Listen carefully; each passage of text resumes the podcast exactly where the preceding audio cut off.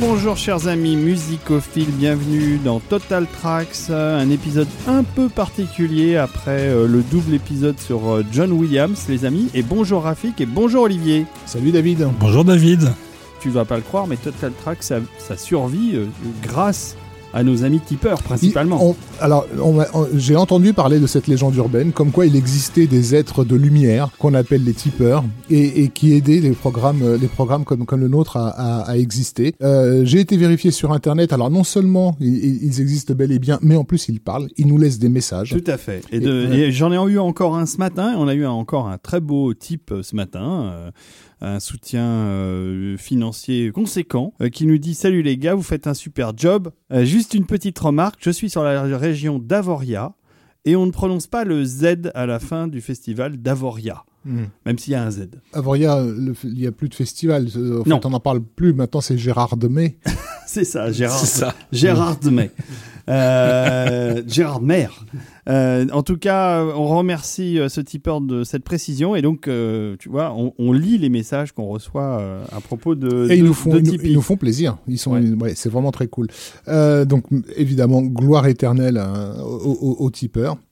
Euh, que l'histoire euh, retiendra. Donc, euh, on se retrouve pour un épisode un peu particulier puisque il a été suggéré par notre ami Rafik. Exactement. Donc, donc on, voilà, on a eu l'idée de faire ce, ce petit euh, épisode hors série parce qu'effectivement, on s'est dit, bah finalement, oui, c'est un thème comme euh, plutôt sympathique de parler des génériques parce que c'est un peu par le générique que la plupart des gens connaissent la musique de film. En dehors, on, on, on sait qu'en dehors des, des amateurs du genre, euh, le grand public est, est, est peu euh, réceptif, mais il a, durant le générique de film, il a le temps justement de constater qu'il y a bel et bien une musique et c'est généralement la porte d'entrée. Euh, Et voilà. malheureusement, depuis euh, quelques années, en fait, depuis même euh, la fin des années 70, les génériques ont tendance à disparaître.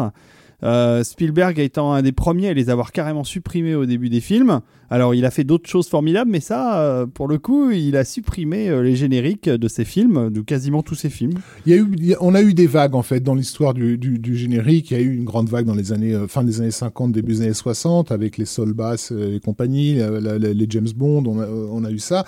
Dans les années 70, en fait, ça a été remplacé par de, plus un travail de lettrage en fait, plutôt que que de générique animé. euh, à proprement parler. Effectivement, comme tu l'as dit, euh, Spielberg a eu tendance à, à les faire un peu disparaître, mais euh, c'est revenu en force avec Seven euh, au milieu des années 90 avec un générique qui a traumatisé tout le monde euh, et qui a fait école. Dans les années 2000, ce sont les séries télé qui se sont mises à faire des génériques de plus en plus élaborés. On en a ces dernières années, on a eu des génériques magnifiques, qu'il s'agisse de je sais pas moi, de True Detective ou Ah oui, oui, voilà. oui. Donc euh, c'est- ça va et ça vient. Euh, Donc il n'y a pas eu, il a pas de période particulière où voilà. Où... Mais ce qui est intéressant, euh, en tout cas ce qui nous intéresse nous dans l'émission qu'on va faire, c'est d'étudier la conjonction euh, musique euh, image. Image. Parce qu'effectivement, dans la sélection qu'on vous propose aujourd'hui, Qui est une toute petite sélection. hein. Il y a une Oui. quinzaine de films, euh, donc euh, euh, on a dû se restreindre évidemment euh, dans, dans tous les sens parce qu'on aurait aimé pouvoir en mettre plus. Olivier avait une liste de trois- 350 titres, c'est ça? Quelque chose comme ça, ouais. L'idée, c'était déjà d'avoir des génériques qui nous ont marqués, nous ont affectés, et surtout dans, euh, des génériques dans lesquels euh, on, on voit bien qu'il y a une conjonction particulière, euh, euh, où si tu retires un des éléments, si la musique est pas là, c'est- ça marche plus, si l'image est pas celle-ci, ça marche plus non plus, euh, euh, mais, mais, mais ensemble, elles donnent quelque chose de, de, de, magique, et surtout quelque chose qui nous annonce euh, euh, le film qu'on va voir, en fait, Euh, et, et, et d'étudier de quelle façon ça fonctionne, comment euh, ce générique euh, te met en condition pour euh, accueillir le film qui, a- qui, qui, qui vient. Voilà, ça va être un peu le thème de cette émission. Euh, On commence par les années 50, mais euh, le générique, c'est pas un truc qui apparaît dans les années 50. Évidemment, non. C'est évidemment plus ancien que ça. Pourquoi tu as démarré euh, cette sélection ou c'est Olivier Je sais pas si c'est toi. alors moi c'est moi qui ai choisi euh, de commencer en 1950 avec Sunset Boulevard parce que on est déjà à l'époque dans, dans un regard vers le passé en fait. C'est-à-dire que Sunset Boulevard, donc je resitue, est un film de Billy Wilder, un chef-d'œuvre au, passage, absolument un, classique à voir absolument, qui est un regard sur le sur Hollywood. Euh, C'était le premier film, on va dire, de- d'envergure apporter un regard très critique sur l'histoire même du sur l'histoire du cinéma qui était encore euh, très jeune puisque c'est l'histoire d'une d'une ancienne vedette du cinéma muet euh, qui n'existe pratiquement plus enfin là qui est complètement isolée dans sa dans, sa maison à l'abri des des regards et qui rêve d'un qui rêve d'un comeback et qui va se prendre une espèce de, de scénariste euh, gigolo, on va dire, euh, pour pouvoir euh, pour pouvoir euh, réexister à nouveau. Mais elle vit dans un pur fantasme, elle vit dans le dans le dans, dans, dans sa gloire euh, passée. Euh, donc elle est jouée en plus par Gloria Swanson, qui était une vraie star oui. du, du muet, qui avait effectivement bel et bien disparu des écrans.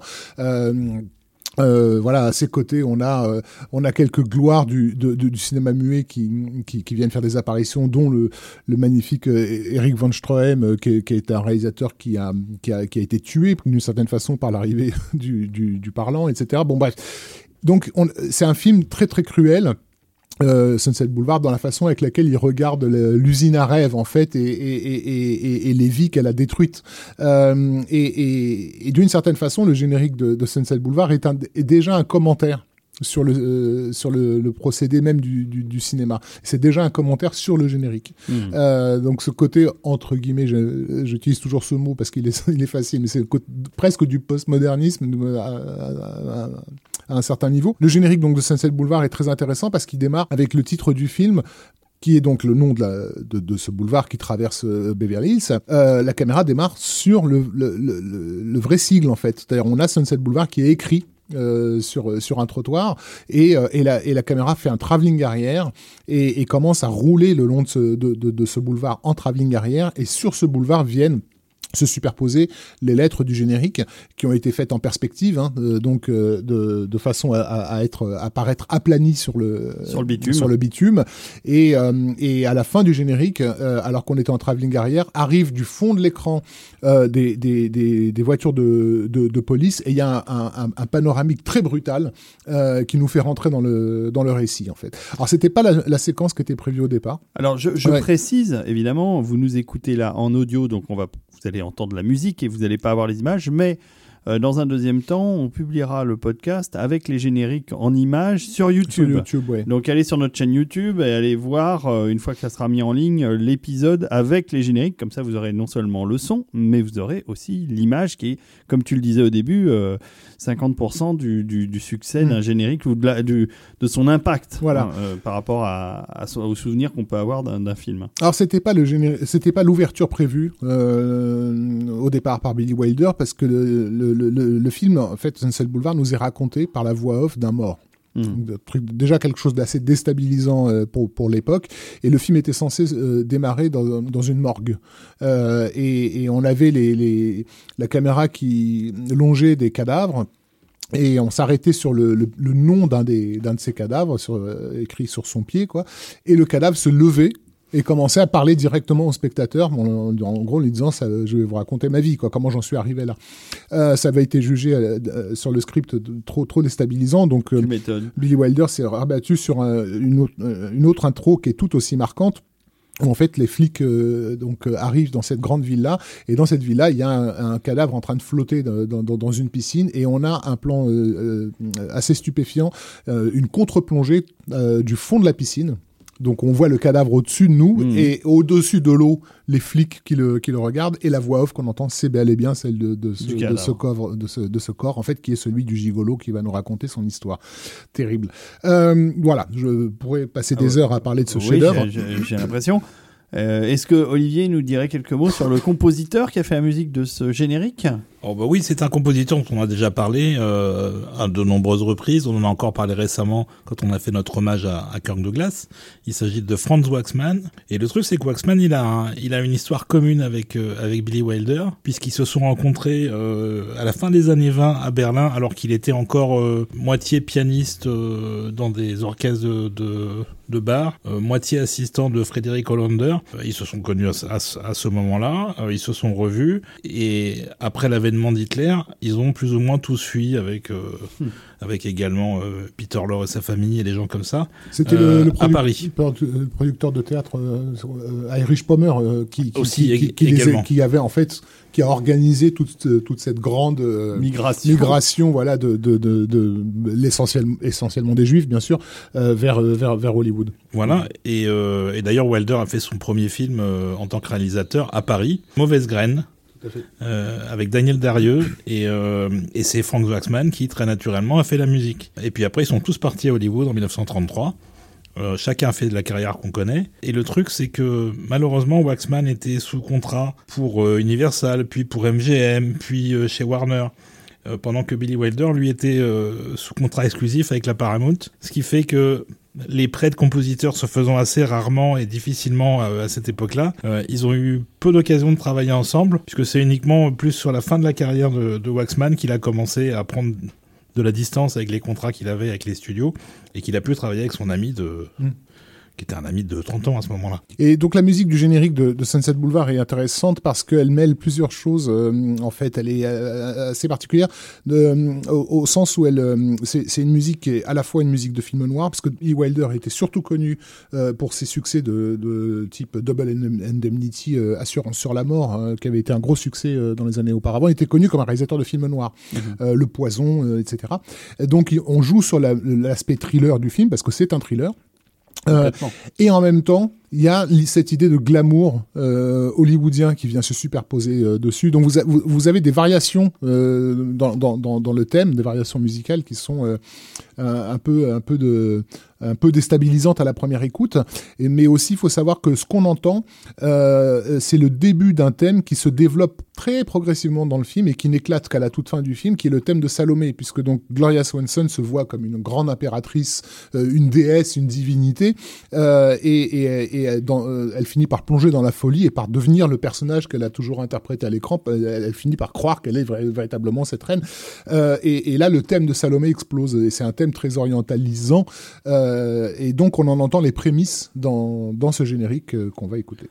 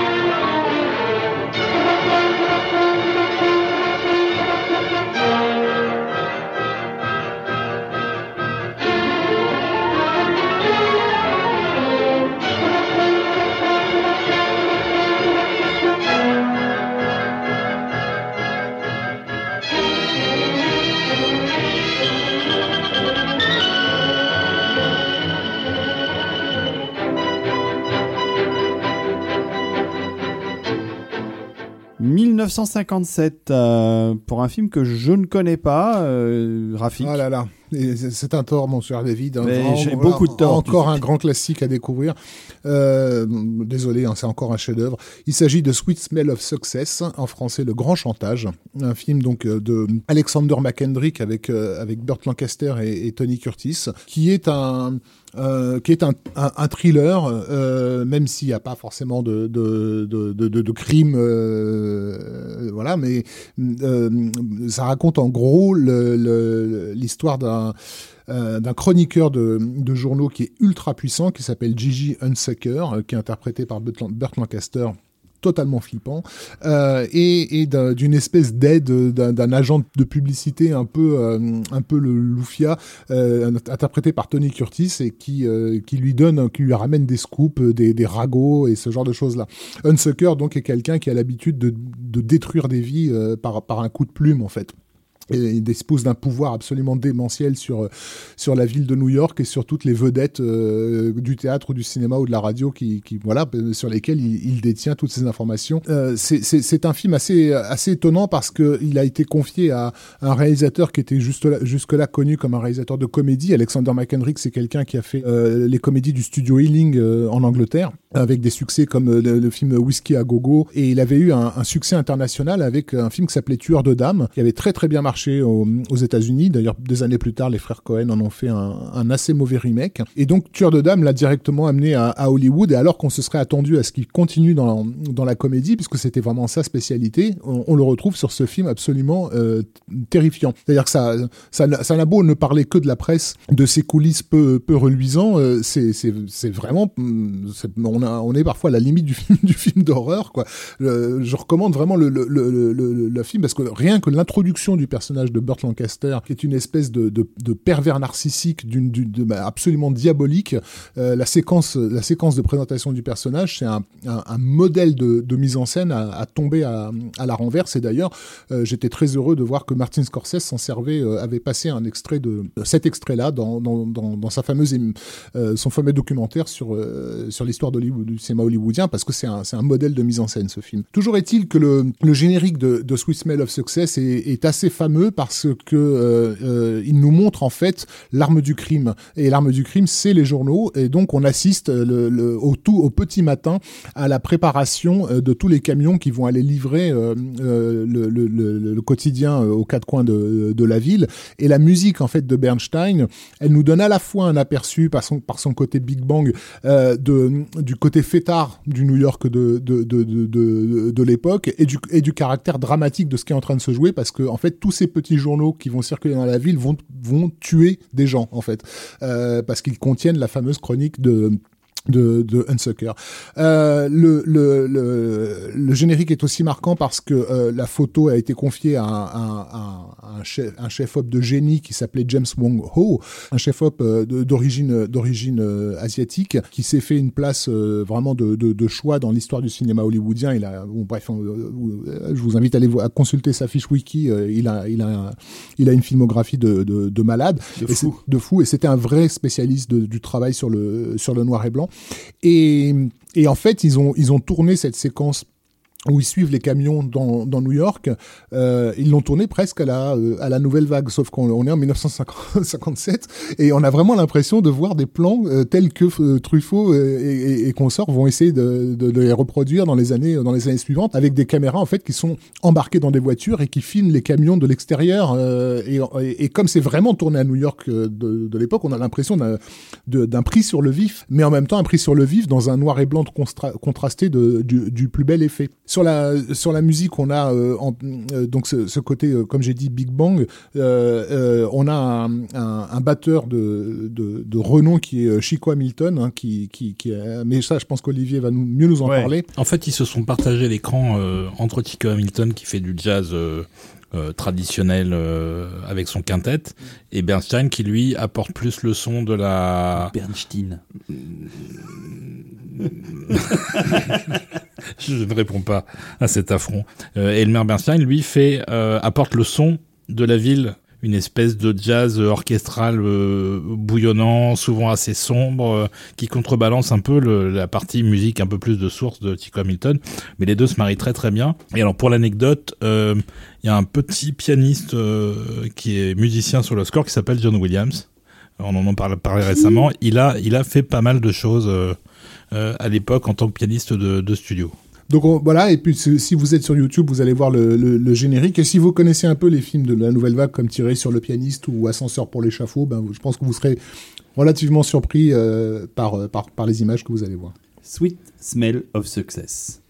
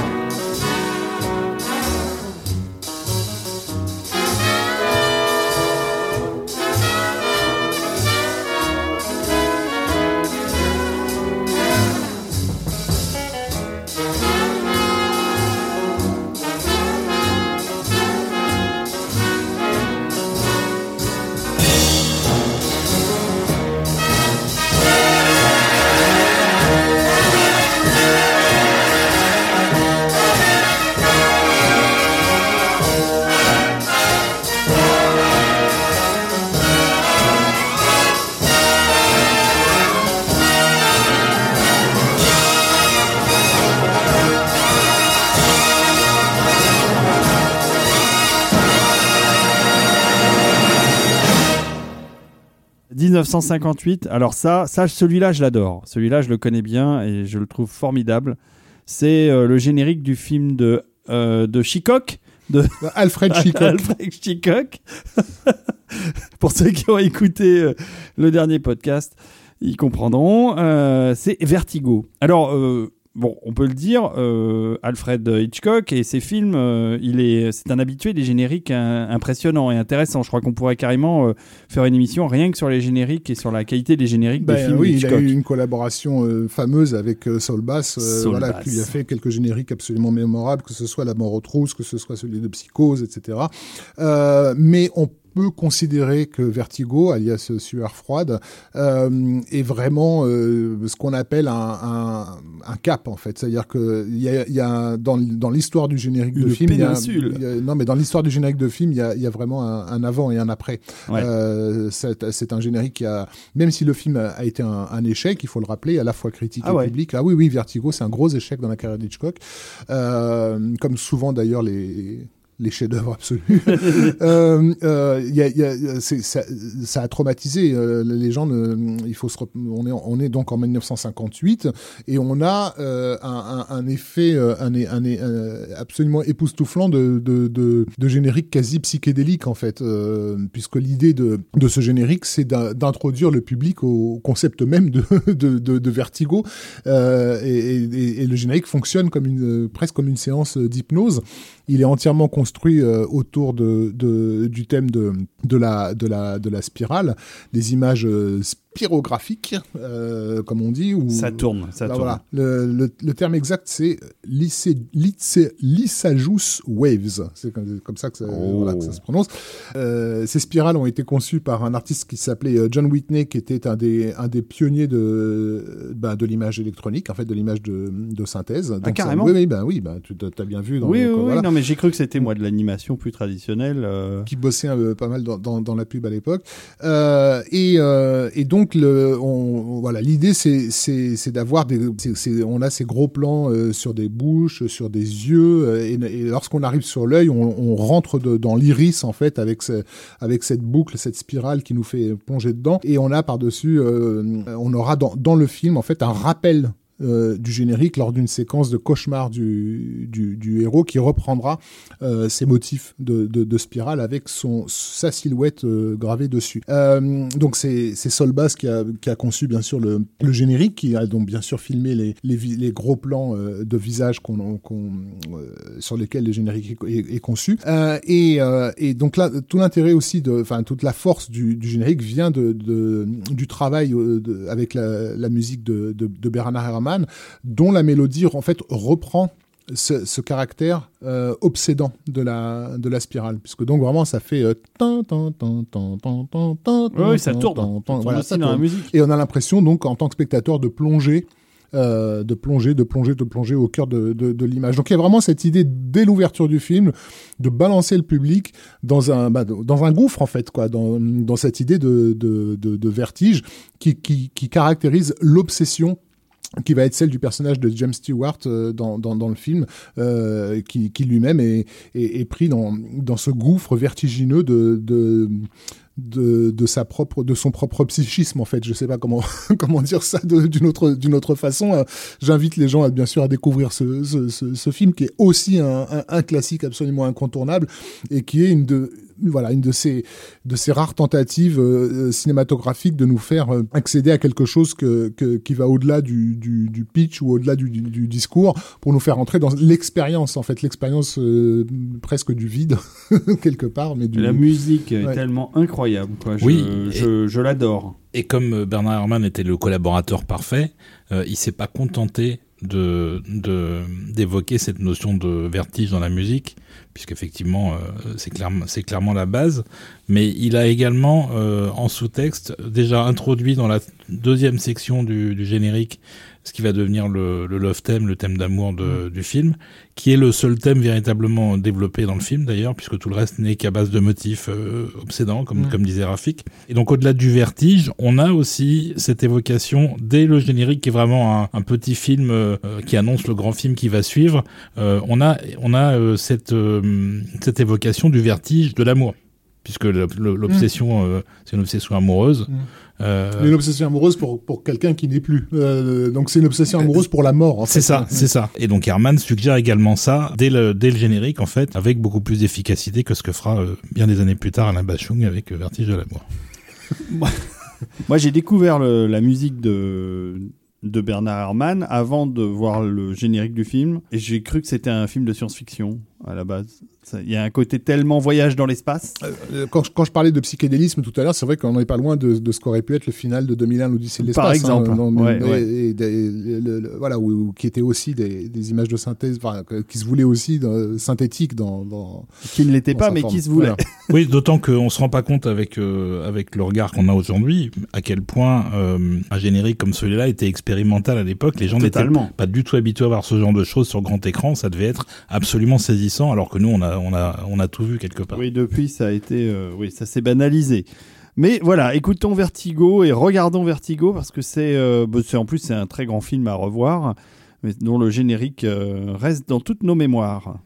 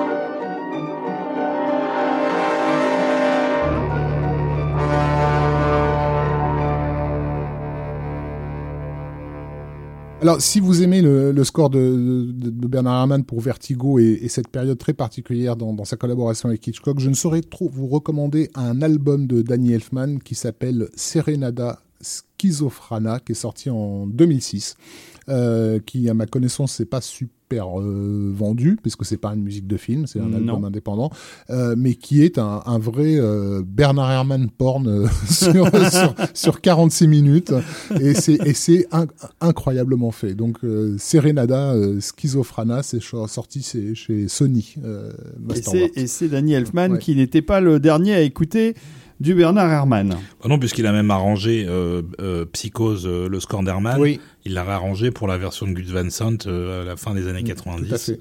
euh, qui était totalement inutile en termes de film, mais Elfman avait fait du très bon boulot. Très bon boulot. ouais.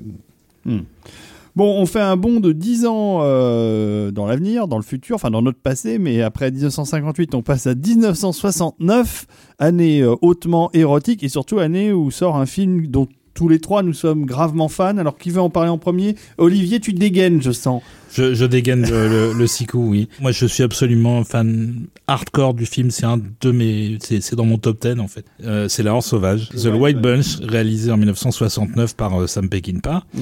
Euh, alors à l'époque, Peckinpah a eu un début de carrière euh, un peu compliqué puisque après des petits westerns, on lui a confié un gros film qui était Major Dundee, qui a été un four. C'était un gros budget, donc Qui lui a euh, été retiré, qui a été entièrement refait, qui a été remonté. entièrement remonté. Euh, ensuite, il devait travailler sur euh, The Cincinnati Kid euh, et il s'est fait virer au bout d'une semaine. Euh, résultat, il avait plus de projet. En fait, il est retourné à la télévision. Euh, il est retourné à la télé, tout à fait. je- je- et pour, laquelle, dans- pour lequel il a fait un téléfilm qui est très très très peu connu avec Jason Robards et Olivia de Havilland qui s'appelle Noon Wine et qui est un fucking chef-d'œuvre. Euh, et, et de ce que j'ai compris, Noon Wine a tellement impressionné les pompes de la Warner que ça a été en fait son ticket en fait pour revenir au Pour cinéma. faire White Ouais. Bunch. Donc Noon Wine, euh, c'est très difficile à voir, à trouver. Euh, noon, donc euh, midi quoi, et wine comme le comme le vin. C'est bon vraiment. Quand j'ai découvert ce truc, j'étais sur les fesses quoi. Oui. D'ailleurs, j'avoue que je l'ai pas vu. Ouais, mais très peu de très peu de fans de Peckinpah l'ont vu en fait. C'est ça qui est terrible quand même. Et Euh, c'était un, c'était, c'était en 66. Ça, c'était un épisode du ABC Stage 67. Et c'est l'occasion de ce, de ce téléfilm qu'il a rencontré Jerry Fielding, puisque Fielding, lui aussi, avait eu, après un, un début au cinéma assez, assez glorieux, euh, avait été euh, condamné par la commission des activités anti-américaines et du coup, euh, n'avait pas travaillé pendant longtemps en tant que, que communiste avéré et avait fini par euh, retomber sur ses pattes, mais uniquement la télévision. C'est là où il a travaillé sur Star Trek, etc. Et c'est là où il a rencontré Peckinpah. Et donc, euh, en 69, quand Peckinpah a mis en production La Horde Sauvage, le producteur, qui s'appelait Phil Feldman, euh, voulait absolument un type qu'il trouvait génial, qui était Lalo Schifrin. Il avait pas tort, mais Peckinpah n'a pas lâché parce qu'il était devenu ami euh, très très fort et très très vite avec Fielding. Et d'ailleurs, bien des années plus tard, la femme de, de Fielding lui dira en blaguant à moitié que elle allait euh, demander le divorce euh, et qu'elle allait l'attaquer lui en fait parce qu'il lui avait piqué son mari. D'accord. Donc ils étaient vraiment, euh, ils étaient, ils étaient frères, mais bon c'était une relation compliquée quand même parce que c'est deux personnes qui avaient un caractère très très fort et, euh, et très impulsif. Et donc euh, donc il arrive à imposer euh, Fielding sur la Horde sauvage. Le générique de l'Ordre Sauvage, qui est effectivement un générique qui lui aussi va, va, va marquer euh, les gens, les gens à C'est l'époque. qui est- particulier. Hein. Bah, ce qui est, qui est pareil, un passage d'époque en fait. Hein. On- y a, encore une fois, il y a un avant et, et, et, et- et un après. On rentre brutalement dans la contre-culture en fait qui tout d'un coup s'im- s'impose à, à, à- à Hollywood. Parce que donc c'est un générique qui est entièrement basé sur cette idée de, de des choses périssables en fait, euh, puisque le, pitch, on va dire, l'histoire de la Horde sauvage, c'est celle d'un groupe de, personnages hauts en couleur, de, de, de, de desperados des temps anciens qui, qui évoluent dans un monde qui n'est plus le leur hein, et qui sont déjà des fantômes en fait. Et, et, donc on les voit euh, arriver à cheval de dans cette ville à la frontière euh, mexicaine et régulièrement l'image L'image se, se- se frise, voilà. ouais, s'arrête. et passe en fait dans un- une espèce de, de papier jauni de vieilles photographies. Donc ils- euh, à nos yeux, ils sont déjà en train de, ils sont déjà morts, ils sont déjà du, du passé. Et on a C'est cette c'est entre la vieille photo et le pop art voilà, de, de tout à Warhol. fait, exactement. Et, euh, et on a cette image bien sûr marquante des enfants qui sont en train de, de, de jouer, euh, de s'amuser à torturer euh, un énorme scorpion avec euh, en le faisant euh, se faire bouffer par des fourmis. Euh, et on a ce plan entre le scorpion qui se fait bouffer par les fourmis et la petite, une petite fille qui regarde ça en souriant. Et on a la, cette cruauté en fait de l'enfance, c'est-à-dire du monde moderne en fait, qui, qui, qui est en train de, de sourire à, à, à, à tuer la, la- cette, cette légende en fait, ce truc qui a été très dangereux, ce bandit des temps anciens qui a été très dangereux, mais qui est déjà qui est déjà mort en fait. Euh, donc c'est c'est il glace le sang ce ce, ce, générique et il s'arrête sur euh, sur euh, une réplique et un freeze frame hyper célèbre, voilà qui est If they move, Kill 'em, euh, qui est voilà, qui est une des, punchlines les plus euh, les plus citées euh, de l'histoire du, du, du, du cinéma, en tout cas par les par les réalisateurs, puisque le nombre, euh, voilà, une des particularités de La Horde sauvage, c'est que c'est aussi un des films qui a donné le plus de de d'ambition euh, à, son époque, parce que le nombre de cinéastes connus des années euh, 80-90 qui, qui, qui, qui avouent avoir vraiment euh, décidé de devenir réalisateur en découvrant La Horde sauvage, euh, voilà. Alors c'est peut-être anecdotique, mais Martin Campbell, par exemple, dans chacun de ses films, il, il met cette réplique. If they move, kill them, elle est dans, dans chacun de ses films, en fait. J'ai pas Euh, remarqué. Catherine Bigelow a décidé de faire du cinéma après avoir vu euh, La Horde Sauvage, euh, donc voilà. Donc ce générique est, est, est, est glaçant d'effroi et, et il va faire école parce que, outre les, les, les films suivants de Peckinpah qui seront très très chargés au niveau des génériques, hein, je pense à celui de Croix de Fer qui est un, un autre grand générique dans la carrière de, de Peckinpah, cette idée en fait de de, de freeze frame euh, brutal, euh, de- etc. On va la retrouver dans, dans pas mal de films des années 70, euh, des Robert Redford et compagnie. quoi. Oui, il y, a t- il y a toujours chez Peckinpah, et ça se retrouve d'ailleurs dans la musique, bou- un- un- une, une double lecture, euh, une ironie constante euh, assez, assez Mm. cruelle la plupart Mm. du temps. Et d'ailleurs, la, la musique dans ce générique, et d'ailleurs pendant presque tout le film, prend euh, le contre-pied quelque part de, de ce qu'on a à l'image, puisque euh, elle est plutôt euh, assez triste, euh, un peu Funèbre même. Un peu nostalgique et funèbre de Mm. plus en plus au, au fur et à mesure qu'on avance vers la fin. Et d'ailleurs, ça a été euh, le grand clash avec Peckinpah, puisque juste après La Lance Sauvage, Peckinpah est parti tourner euh, la balade de Cable Hog, Mhm. puisque c'était son deuxième film euh, pour lequel il avait, il avait signé, et il n'a pas pu gérer la post-production de La Lance Sauvage, et donc Fielding a travaillé tout seul. Et il s'est avéré qu'on s'est retrouvé dans une situation inversée, où quand Peckinpah a entendu les, premières, les enregistrements des premières sessions, il a voulu virer Fielding, et là c'est le producteur qui n'en voulait pas au départ qui le défendait, Mm. euh, puisque Fielding il voulait apporter quelque chose de, de plus, et il lâchait pas son... son euh, disons qu'il lâchait pas le morceau. Et quand Peckinpah a écouté ça, il a envoyé un mémo absolument euh, terrible pour, en disant il faut le dégager, etc. Et Fielding a pris l'avion, il est allé sur le tournage de Cable Log, qui était au Nevada, je crois, et ils se sont limite foutus sur la gueule. C'est-à-dire que Fielding lui a balancé une chaise, euh, a fini par faire marche arrière, alors que c'était pas quelqu'un qui avait tendance à, à lâcher. Il a quand même une réputation assez redoutable. Il a même sorti un flingue Bah oui. pendant une réunion ça. avec un producteur. euh, donc euh, Il était surtout connu pour, pour dégainer assez rapidement. oui. voilà. Et en fait, euh, et en fait, il a reconnu plus tard que Fielding avait raison et que lui s'était trompé euh, et que la musique qu'il avait faite était exactement celle dont le, dont le film avait besoin. Et c'est vrai qu'on se retrouve au final avec une musique qui est beaucoup plus orchestrale que ce qui était prévu, puisque Peckinpah globalement il voulait deux guitares et une musique très proche de la de la musique traditionnelle mexicaine. Il y en a. Une bonne partie du film, mais pas que. Il y a encore une espèce de brillance euh, de, des, des restes de la vie aventureuse de, de- du gang de, de Pike. Mais, mais euh, qui corrobore exactement ce que dit Rafik sur l'ancien monde euh, qui Oui, commence à être ouais, dégagé ouais. Par, euh, par le nouveau monde. Ouais. quoi. Bon, bah, on va écouter ça et surtout, pareil, aller voir sur YouTube, euh, revoir le générique euh, en images euh, de la Horde Sauvage.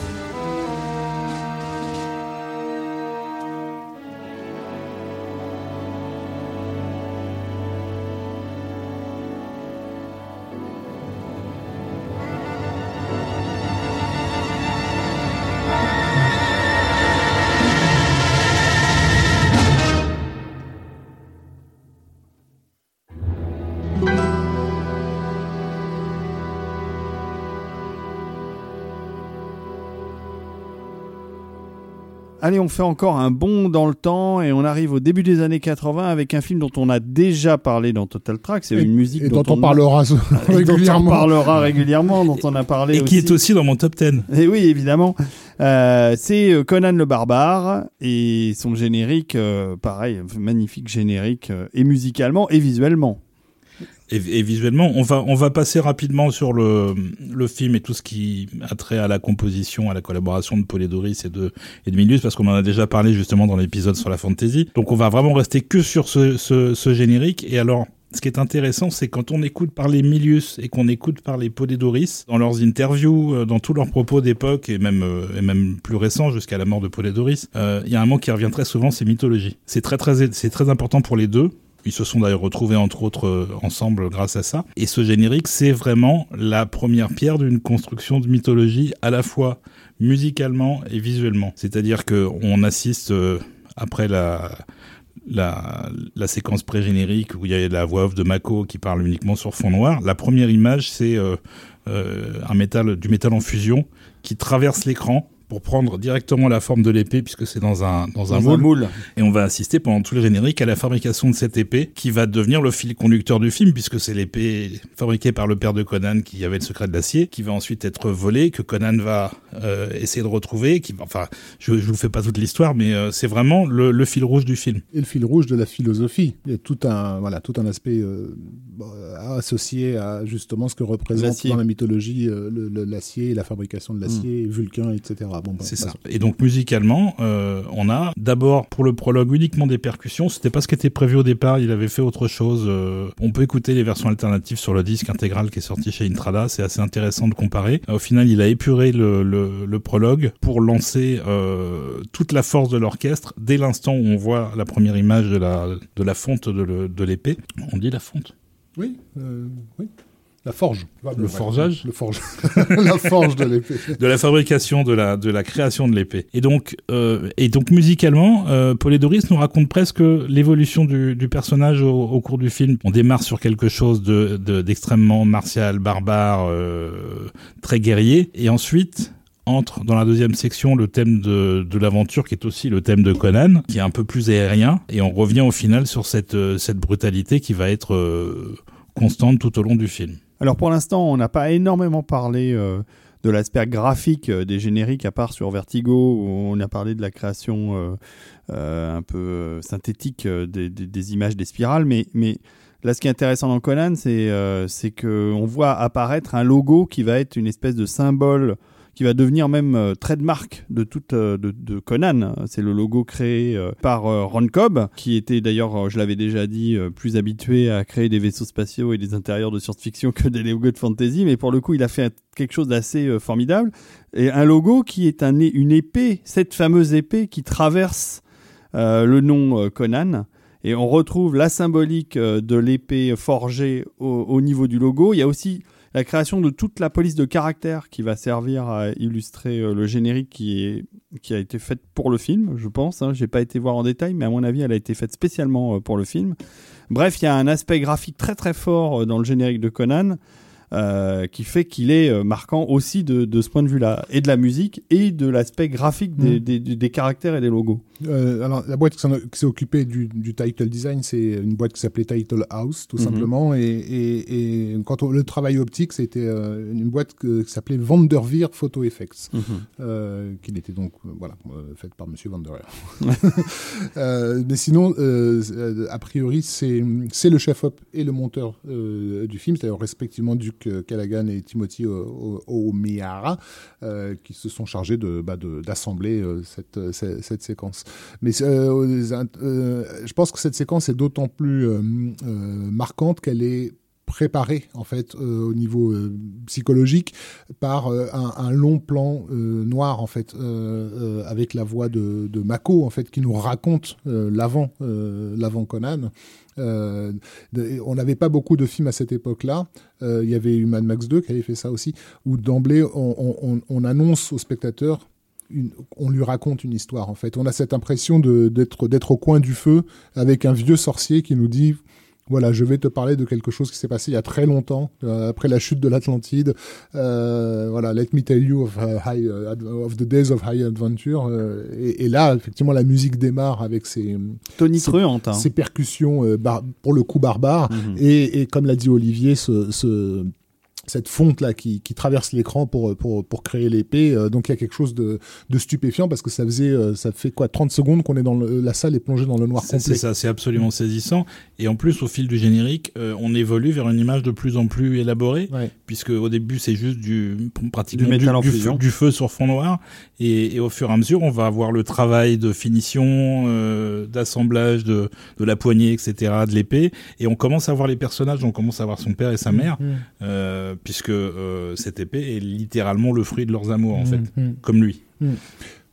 et, ce qui est dommage, je trouve, ce qui a toujours été dommage par rapport à un film comme Conan, c'est que euh, alors que l'époque le permettait, c'est qu'il n'ait pas été mixé euh, avec euh, avec un son un peu plus un peu plus puissant quelque part. Depuis, ça a été corrigé. Ça a été corrigé. il a été mixé en mono à l'époque. Il a été depuis, il y, a, il y, a, du Dolby, mais en effet, à l'époque, il est sorti malheureusement en, mono, en tout cas en France. non, non, partout, c'était la c'était la pinglerie de, de, de Dino de, Dino de Laurentiis qui qui voulait absolument pas payer pour un mixage stéréo, alors que Milius et Doris insistait à fond là-dessus mm. euh, et il a jamais voulu.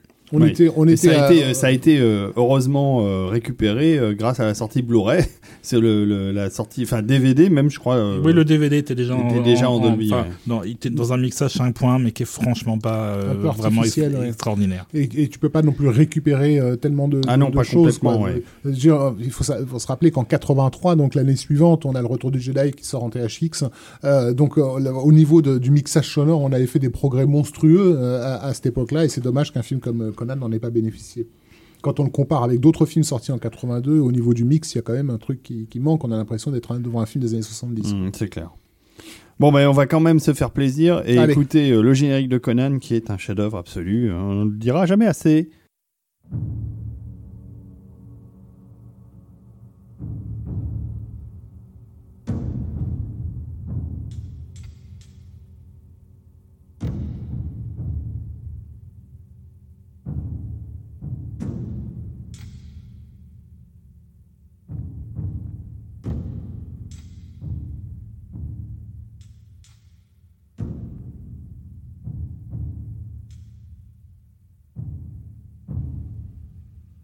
Between the time when the oceans drank Atlantis and the rise of the sons of Arius, there was an age undreamed of.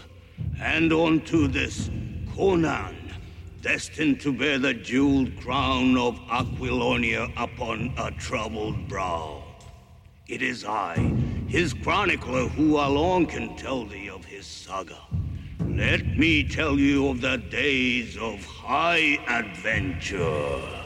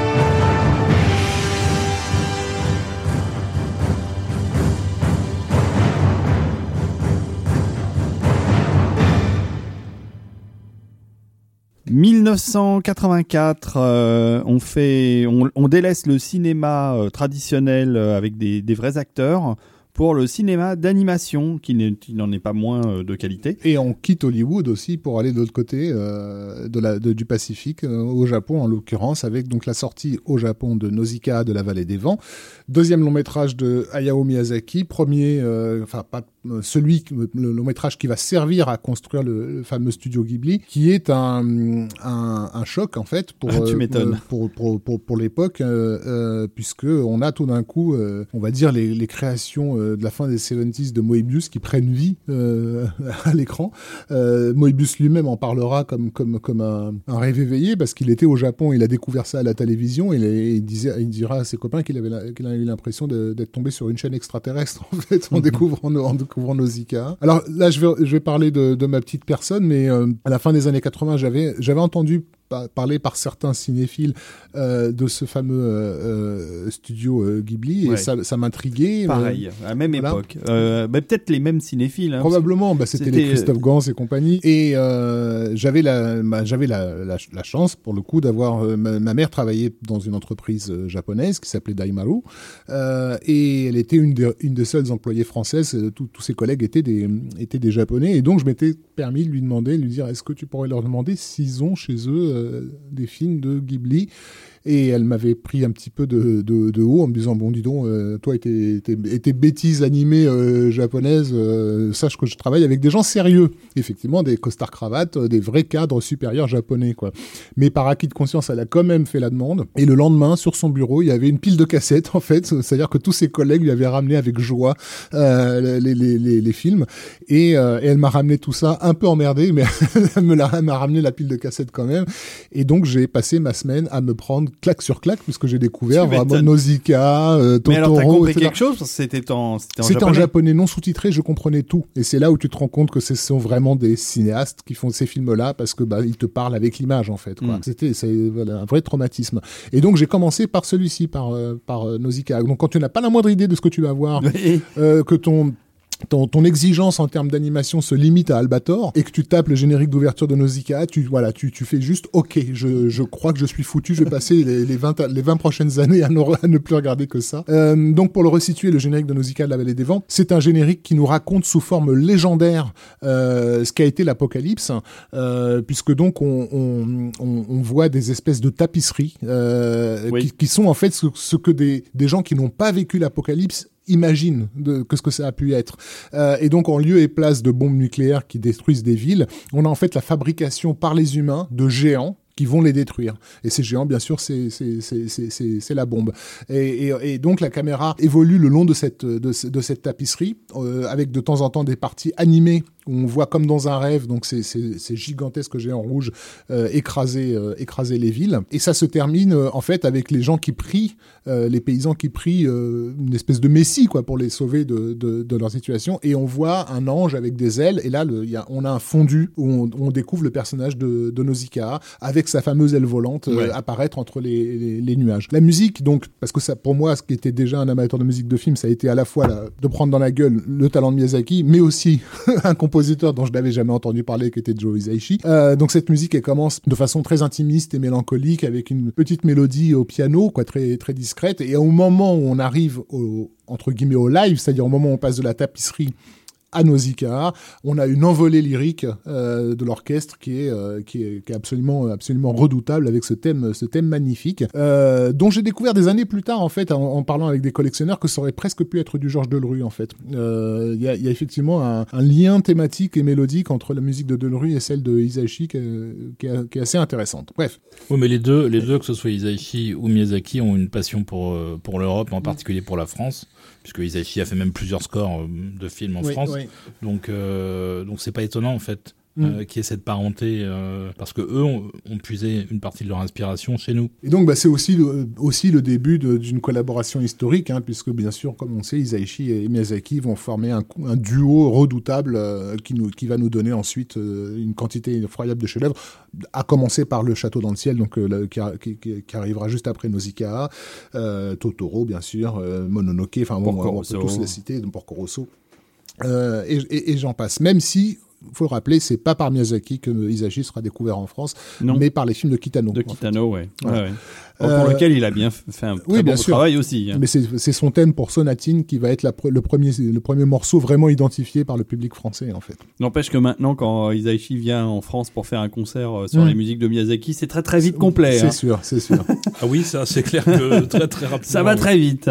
Et alors, pour, euh, pour l'anecdote, il y a sept albums de la bande originale de, de, de Nausicaa, euh, puisque il y a l'image album, ça c'est un truc qui sort avant même que le film soit sorti.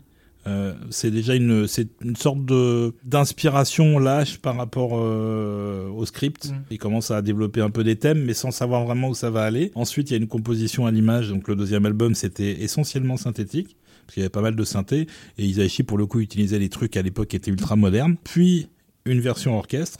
Ça, c'est le troisième. Euh, il y a ensuite la version drama avec les dialogues. Un best-of avec de nouveaux arrangements de toutes les versions qu'on a eu avant. Euh, la version high-tech qui est plus euh, électro-techno. Et euh, piano solo. Et tout ça, c'est sorti sous le label bande originale de, de, Nausicaa. Et c'est la même chose pour tous les, tous les films Ghibli. Quand, quand j'ai commencé à la, FNAC à faire référencer les, les, ces albums-là, Sonatine venait de sortir, les gens demandaient du Isaichi. Moi, je, à ce moment-là, j'avais commencé à essayer de faire venir du, Miyazaki en bande originale de film. Le service euh, FNAC Import Service était paniqué parce que je, je faisais des commandes énormes en fait et ils savaient pas si j'allais les vendre ou. Et en fait, le, le- la grande difficulté, c'était d'avoir effectivement les, les bons albums parmi tous ceux que Olivier vient, vient de citer. Ouais. Donc moi, je m'en tenais généralement au symphonique suite et orchestral en fait. Et Ouais. donc c'est cela que je que je vendais, même si c'est pas exactement la musique du film, puisque justement on n'avait plus de synthé, euh, alors qu'il y avait du synthé dans le film, on n'avait plus de synthé sur les sur les symphoniques suite. Mais Voilà, il- ça, ça l'est devenu après puisque euh, Isaichi a commencé à avoir suffisamment de budget pour faire euh, du tout symphonique. euh, Ouais. euh, pour ce qui est de Mononoke, par exemple, euh, il y a très très peu de synthé en Mm. fait. on redécouvre tout de suite euh, Kaze no Tami no Noshika. Kazeno Taneno, Kaze no Taneno Nochka. Nochika. Ok, mon japonais n'est pas terrible. Euh, Nausicaa Moi, par... Non plus, hein, je te rassure. Euh, par euh, Joe Isaichi. «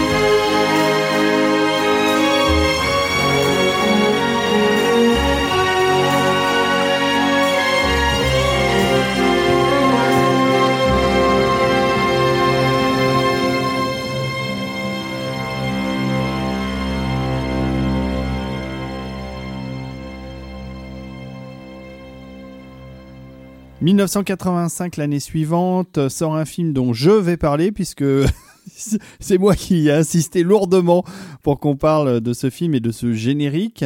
Euh, ce film, c'est Remo Williams, un film euh, de Guy Hamilton qui était plutôt habitué à réaliser des, James Bond que, des, que autre chose. Enfin, qui était connu en tout cas pour avoir réalisé des James Bond. Et avec Remo, il a tenté euh, de faire une nouvelle licence, on va dire, de créer une nouvelle licence à succès euh, qui aurait dû donner euh, toute une série de films d'action, d'aventure et d'espionnage, puisque Remo est tiré d'une série de romans extrêmement célèbres, non seulement aux États-Unis, mais en France aussi, de Richard Sapir et Warren Murphy. Qui s'appelle en anglais The Destroyer, et en français, c'est sorti chez Gérard de Villiers et réédité chez un petit éditeur du nom de Bragelonne, euh, mais en numérique seulement. Et ça s'appelle L'Implacable. Euh, en deux mots, Remo, c'est l'histoire d'un flic euh, new-yorkais qui joué par Fred Ward. Ah, joué par l'extraordinaire Fred Ward.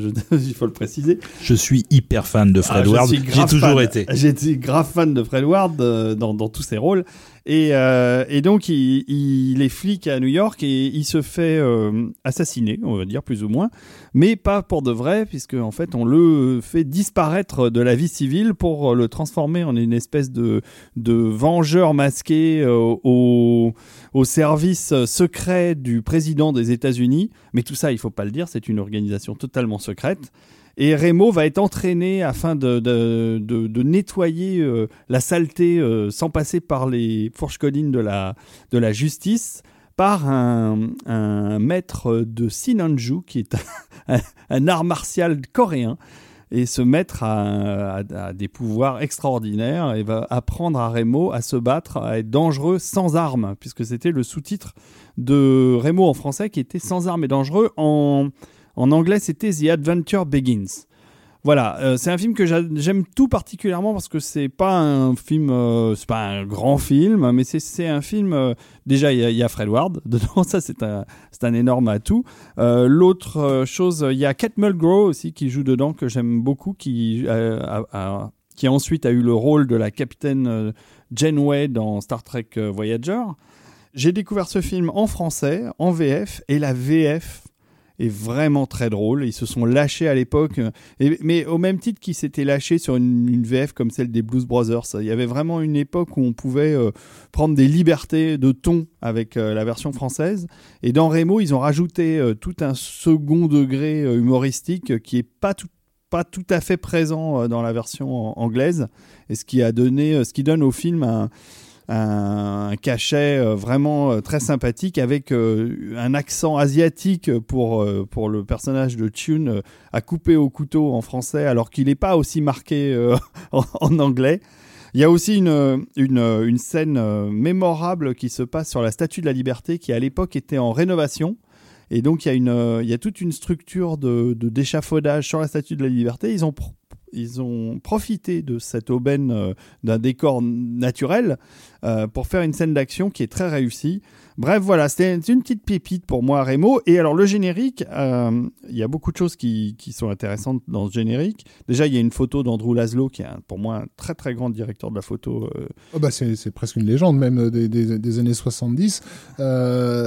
donc, on a en fait sur, sur, sur le générique de, de Remo un, assistant de, de, de, Laszlo qui était au départ engagé pour euh, la, euh, diriger la, la, deuxième équipe à New York, euh, mais qui s'est occupé spécifiquement de la, de la séquence main title. Il s'appelle John Fowler, enfin Jon Fowler, pardon. Et, et, le lettrage a été assuré par un, un grand nom du, du, design qui est Mike Salisbury, qui, qui, a beaucoup bossé pour à la fois pour des marques comme les jeans Levis, euh, Camel, euh, etc., mais qui a aussi designé euh, les pochettes de, des premières pochettes de Michael Jackson à l'époque, mhm. ainsi que des, bah, des lettrages que vous connaissez certainement, qu'il s'agisse des Aventuriers de l'Arche perdue ou de Jurassic Park, voilà. donc c'est lui qui avait été engagé pour pour Remo. Euh, et ce qui est intéressant dans ce générique, c'est assez déstabilisant parce que c'est quand même, faut le dire, un film d'action bourrin, euh, hyper comic book dans l'âme, hein, euh, Remo. Mais on, a presque l'impression, enfin, de voir du David Fincher avant l'heure, puisque c'est une série de plans euh, extrêmement précis et sobres et géométriques en fait sur sur, les, sur l'architecture plus que sur les immeubles mêmes. en fait, avec presque abstrait en fait, on voit voilà une ligne de la ligne d'un gratte qui coupe euh, sur une rue, euh, etc. Et alors, ce qui est très amusant, c'est que la musique de Craig Safan, alors Olivier va nous parler euh, probablement un peu plus de Craig Safan, est hyper spectaculaire dans le dans sa thématique. C'est un thème tonitruant, mais avec justement des images presque. Mm. quoi. C'est c'est le, le contraste est vachement intéressant. Et, et donc je laisse Olivier parler de la musique parce qu'il y a eu euh, dans cette euh, composition l'usage d'instruments euh, tout à fait particuliers. Je pense que je peux vous expliquer la raison en fait de cette euh, dichotomie entre euh, l'image du générique et la musique qui l'accompagne. En fait, euh, alors Craig Safan c'est quelqu'un qui est pas super connu. Hein. Il s'était fait connaître des amateurs de musique de film l'année précédente avec euh, The Last Starfighter. The Last Starfighter, qui avait vraiment été un, qui a un score assez assez euh, assez sensationnel. Mm. Il avait aussi travaillé sur Ball Fun, mais il avait été remplacé Ouais. par James Horner en, en 81. Heureusement, parce que moi je connais le score refusé de Greg Safan qui est complètement synthétique et Ah, c'est pas si mal, c'est pas si mal. ouais, mais par rapport Et- à ce qu'a fait Horner, euh, Et par rapport à ce qu'a fait Horner, effectivement, il n'y a pas photo. Et surtout, après, il a, il a pas fait grand chose de connu à part le quatrième Freddy, euh, les griffes de la nuit. Et euh, à la télévision, euh, une, une mini-série ou un téléfilm qui s'appelait Son of the Morning Star, qui est assez magnifique pour le coup. Je crois que ça, c'est un, téléfilm sur euh, la bataille de Little Big Horn de mémoire. Il y a d'autres choses bien dans sa, carrière, mais euh, rien qui soit vraiment super connu. Euh, et il a pris en plus sa retraite, que ce soit au cinéma ou à la télévision, en 2002. Il va très bien. Je l'ai rencontré d'ailleurs il, y a- quelques années, donc il est toujours vivant, hein, mais juste il a décidé d'arrêter. et Il compose autre chose. il a fait beaucoup de musique en fait avec avec Nick Castle, qui est le réalisateur qu'il avait engagé sur The Last Starfighter. Et donc ils ont fait ensemble Major Payne, Mr Wong, etc., etc. Euh, Major Payne d'ailleurs qui est un film assez marrant. euh, Non, je souris parce que c'est des disques qu'on a chez nous, mais on doit être les. on mais moi 10 j'aime beaucoup on euh, Major être- Payne, c'est un très on bon doit, score. être, on doit être 10 personnes. euh, sur C'est ce- ça. Et puis pour certains, on se souvient plus très bien ce qu'il y a dessus. non mais Nick Castle a pas eu a pas eu la clairement la la carrière qu'il aurait aimé avoir à la suite de The Last Starfighter et ben Craig Safan non plus. et Greg Safan non plus malheureusement parce que en effet c'est quand même un compositeur étonnant avec un- avec une vraie euh, sonorité un vrai style euh, qu'on reconnaît et qu'on reconnaît euh, au travers de sa compo sur Star- The Last Starfighter où il y a quand même un ou deux morceaux totalement incroyables de, beauté. Et, euh, et moi, je trouve que sur Remo, pareil, il a réussi à faire un truc euh, complètement surprenant. Alors vas-y, je te, je te laisse la parole, Olivier, sur la musique de Remo.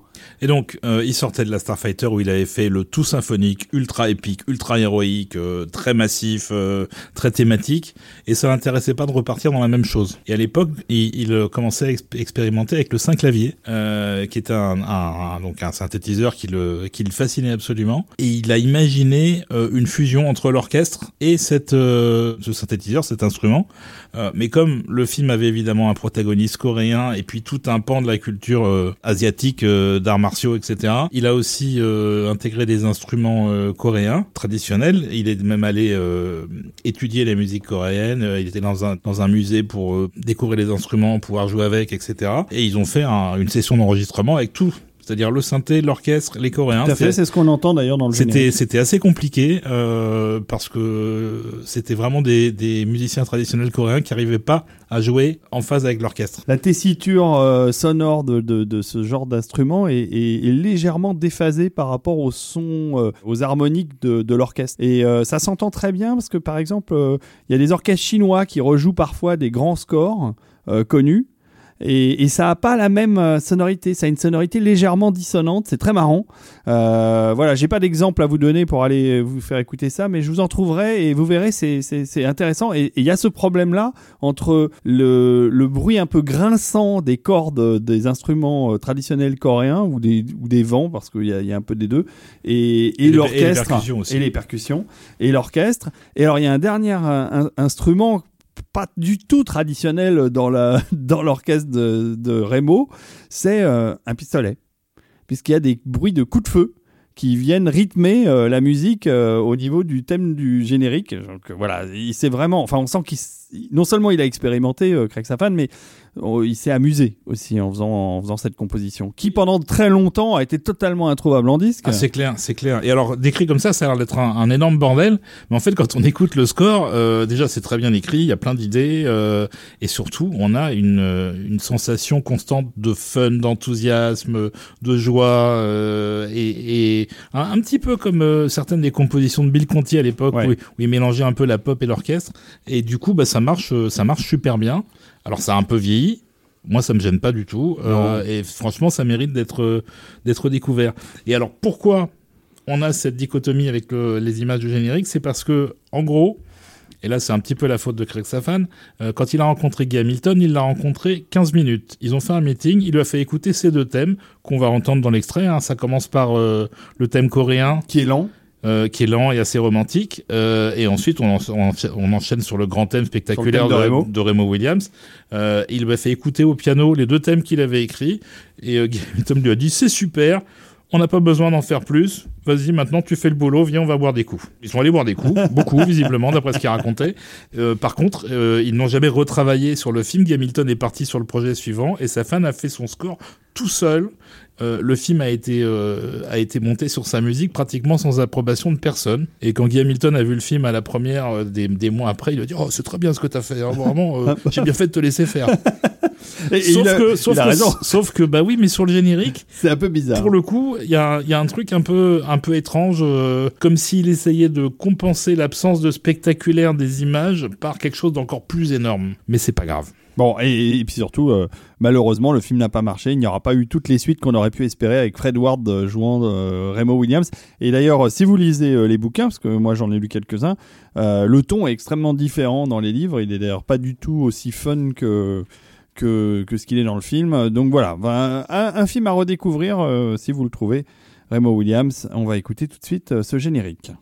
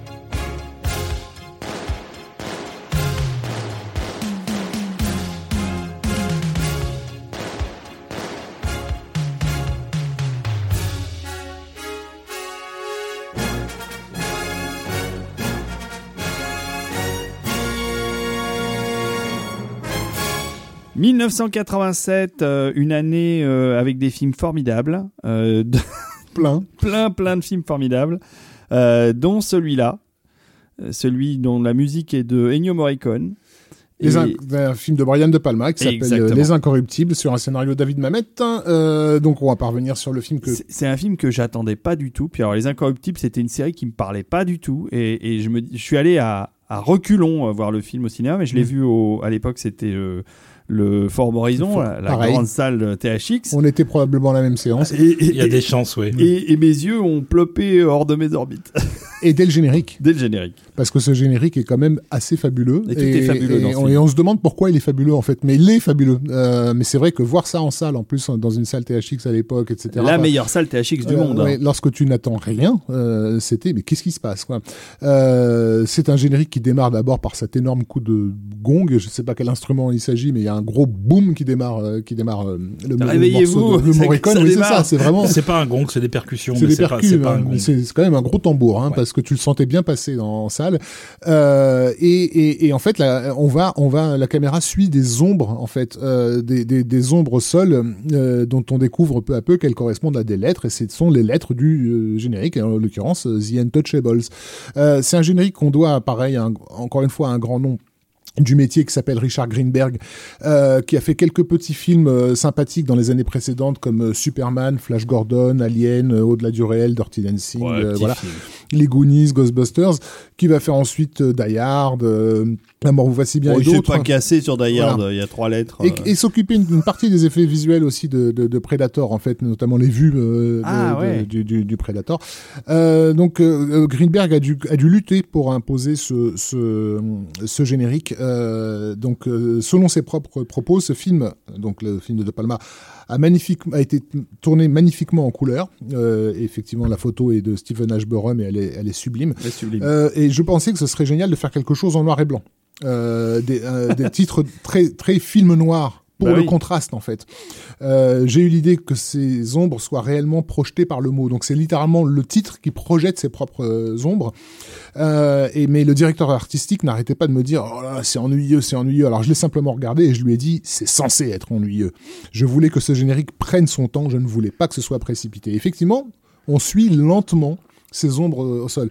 Et ce qui marche aussi très bien, c'est le contraste avec la musique de Morricone qui elle est furieuse en fait. Ouais, ouais. C'est une cavalcade cette, euh, cette, cette, cette, musique. Alors déjà il y a une évocation d'un autre générique célèbre euh, euh, qui je crois est d'ailleurs même de, déjà de Richard Greenberg qui est celui de, de Chinatown Ouais. euh, avec la musique de, de Goldsmith qui était un générique très film noir mais qui euh, où on avait euh, ce lettrage très années 20 euh, sur un fond euh, sur un fond marron euh, très texturé en fait.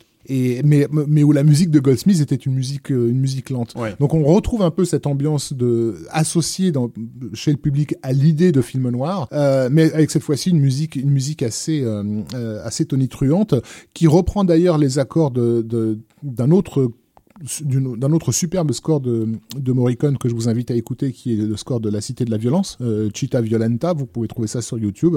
Très très beau générique aussi. Et, et, et donc voilà, on a on a une espèce de de, de contraste en fait, euh, euh, donc entre la lenteur du, de, de ce lettrage et la musique qui cavale de de, de, de, de, de Morricone, mais aussi cette idée que chaque euh, chaque instrument semble euh, fonctionner sur un, un, un tempo différent. Et en fait, les, les tempos de ces instruments ne se croisent qu'occasionnellement. Euh, donc on a une, une, une impression à la fois de chaos qui manque de se résorber, mais on ne se résorbe pas, et qui nous en fait nous prédispose au, bah, au chaos qui va être l'époque décrite dans le film, puisque c'est une cité du chaos qui nous est montrée.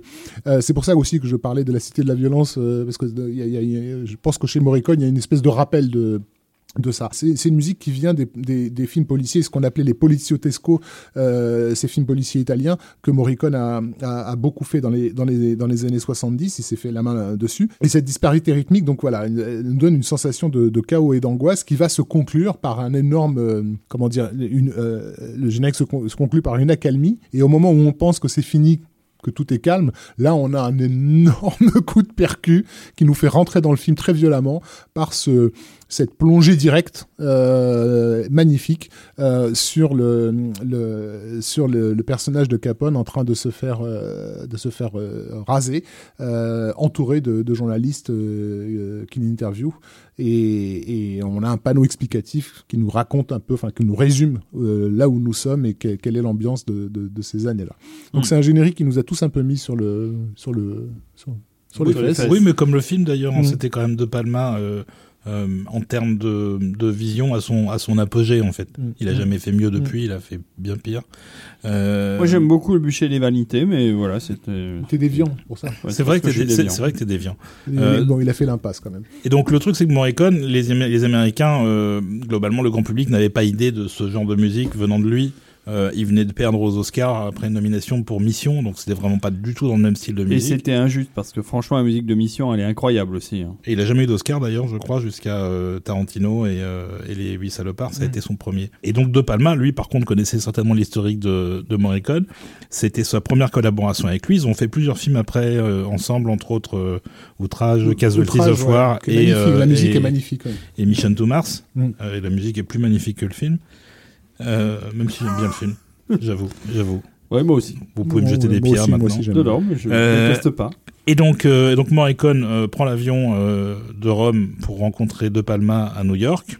Ça se passe très bien, ils s'entendent très bien dès le départ. Du coup, il reste sur place pour euh, travailler comme il le fait à l'habitude, euh, déjà à l'époque. C'est-à-dire qu'il compose des thèmes, il les fait approuver par le réalisateur, et ensuite il rentre à Rome et il fait tout un tas de développements, d'arrangements différents de ces thèmes-là, qui sont déjà enregistrés et qui sont envoyés euh, pour utilisation comme comme veut De Palma. Mais il y a aussi des morceaux qui sont évidemment écrits à l'image, pas tous. Et ce générique dont on vous parlait en fait partie. Il l'a vraiment écrit par rapport au lettrage et à la façon dont euh, Mm. le générique a été pensé.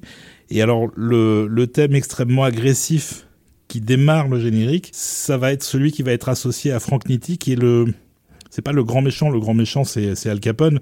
Il n'y a jamais de menace physique, Mm. pratiquement jamais de la part de Capone, même si on le voit quand même exécuter un mec pendant le film, mais euh, Une utilisation assez personnelle de la batte de baseball. oui. c'est assez rare. Euh, mais le- le- le- l'exécuteur de Capone, c'est Frank Nitti, et, et ce thème lui est associé. D'ailleurs, il reviendra dans le grand affrontement Mhm. entre, entre Kevin Costner et le, et, le, et le méchant sur le toit euh, vers la fin du film, euh, où on a une- un retour direct de ce, ce thème très agressif, qui est porté par essentiellement par la rythmique, mais une rythmique effectivement extrêmement complexe, auquel Morricone rajoute tout un tas de, de couches de, de bois, en particulier la clarinette, et l'effet est absolument sensationnel à l'image, parce qu'en plus, il a étoffé les orchestrations de manière à, prendre encore un, un- un niveau supérieur à partir du moment où le titre se révèle dans son entier Mm. et que la caméra commence à partir Ah, en travelling arrière. ouais, ouais. Donc, euh, donc c'est, c'est à l'image, c'est vraiment bluffant. Il y avait une seule concession à la- à l'époque en fait. C'est-à-dire que c'est pas une musique des, des années 20, alors qu'on on va voir un film des années 20. La seule concession éventuelle, c'est l'utilisation de l'harmonica qui pourrait être un instrument associé euh, à l'Amérique de cette époque-là. Mais le reste n'est vraiment pas une musique ni américaine ni des années 20. Et effectivement, l'harmonica est associé aussi au personnage de Frank Nitti, puisque quand on le voit, euh, par exemple, stocker euh, le personnage de Sean Connery, euh, Espionné donc en on français.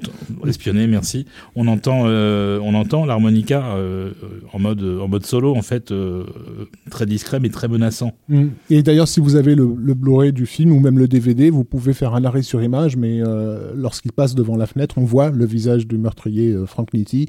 Il a une casquette rouge sur la tête, je crois, et il a l'air très concentré derrière sa caméra.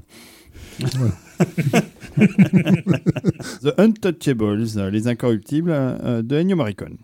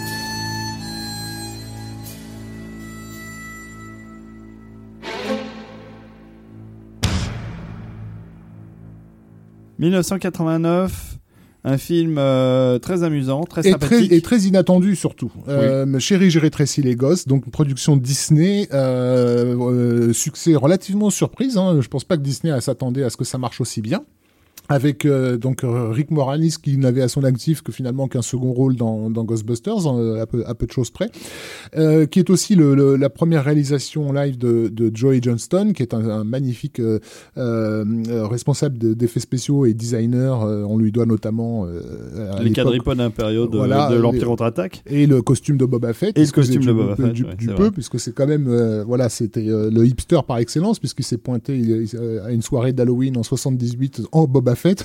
Genre le, le mec, j'étais cool avant, avant que le personnage n'existe, quoi. Vu que c'était lui qui l'avait designé.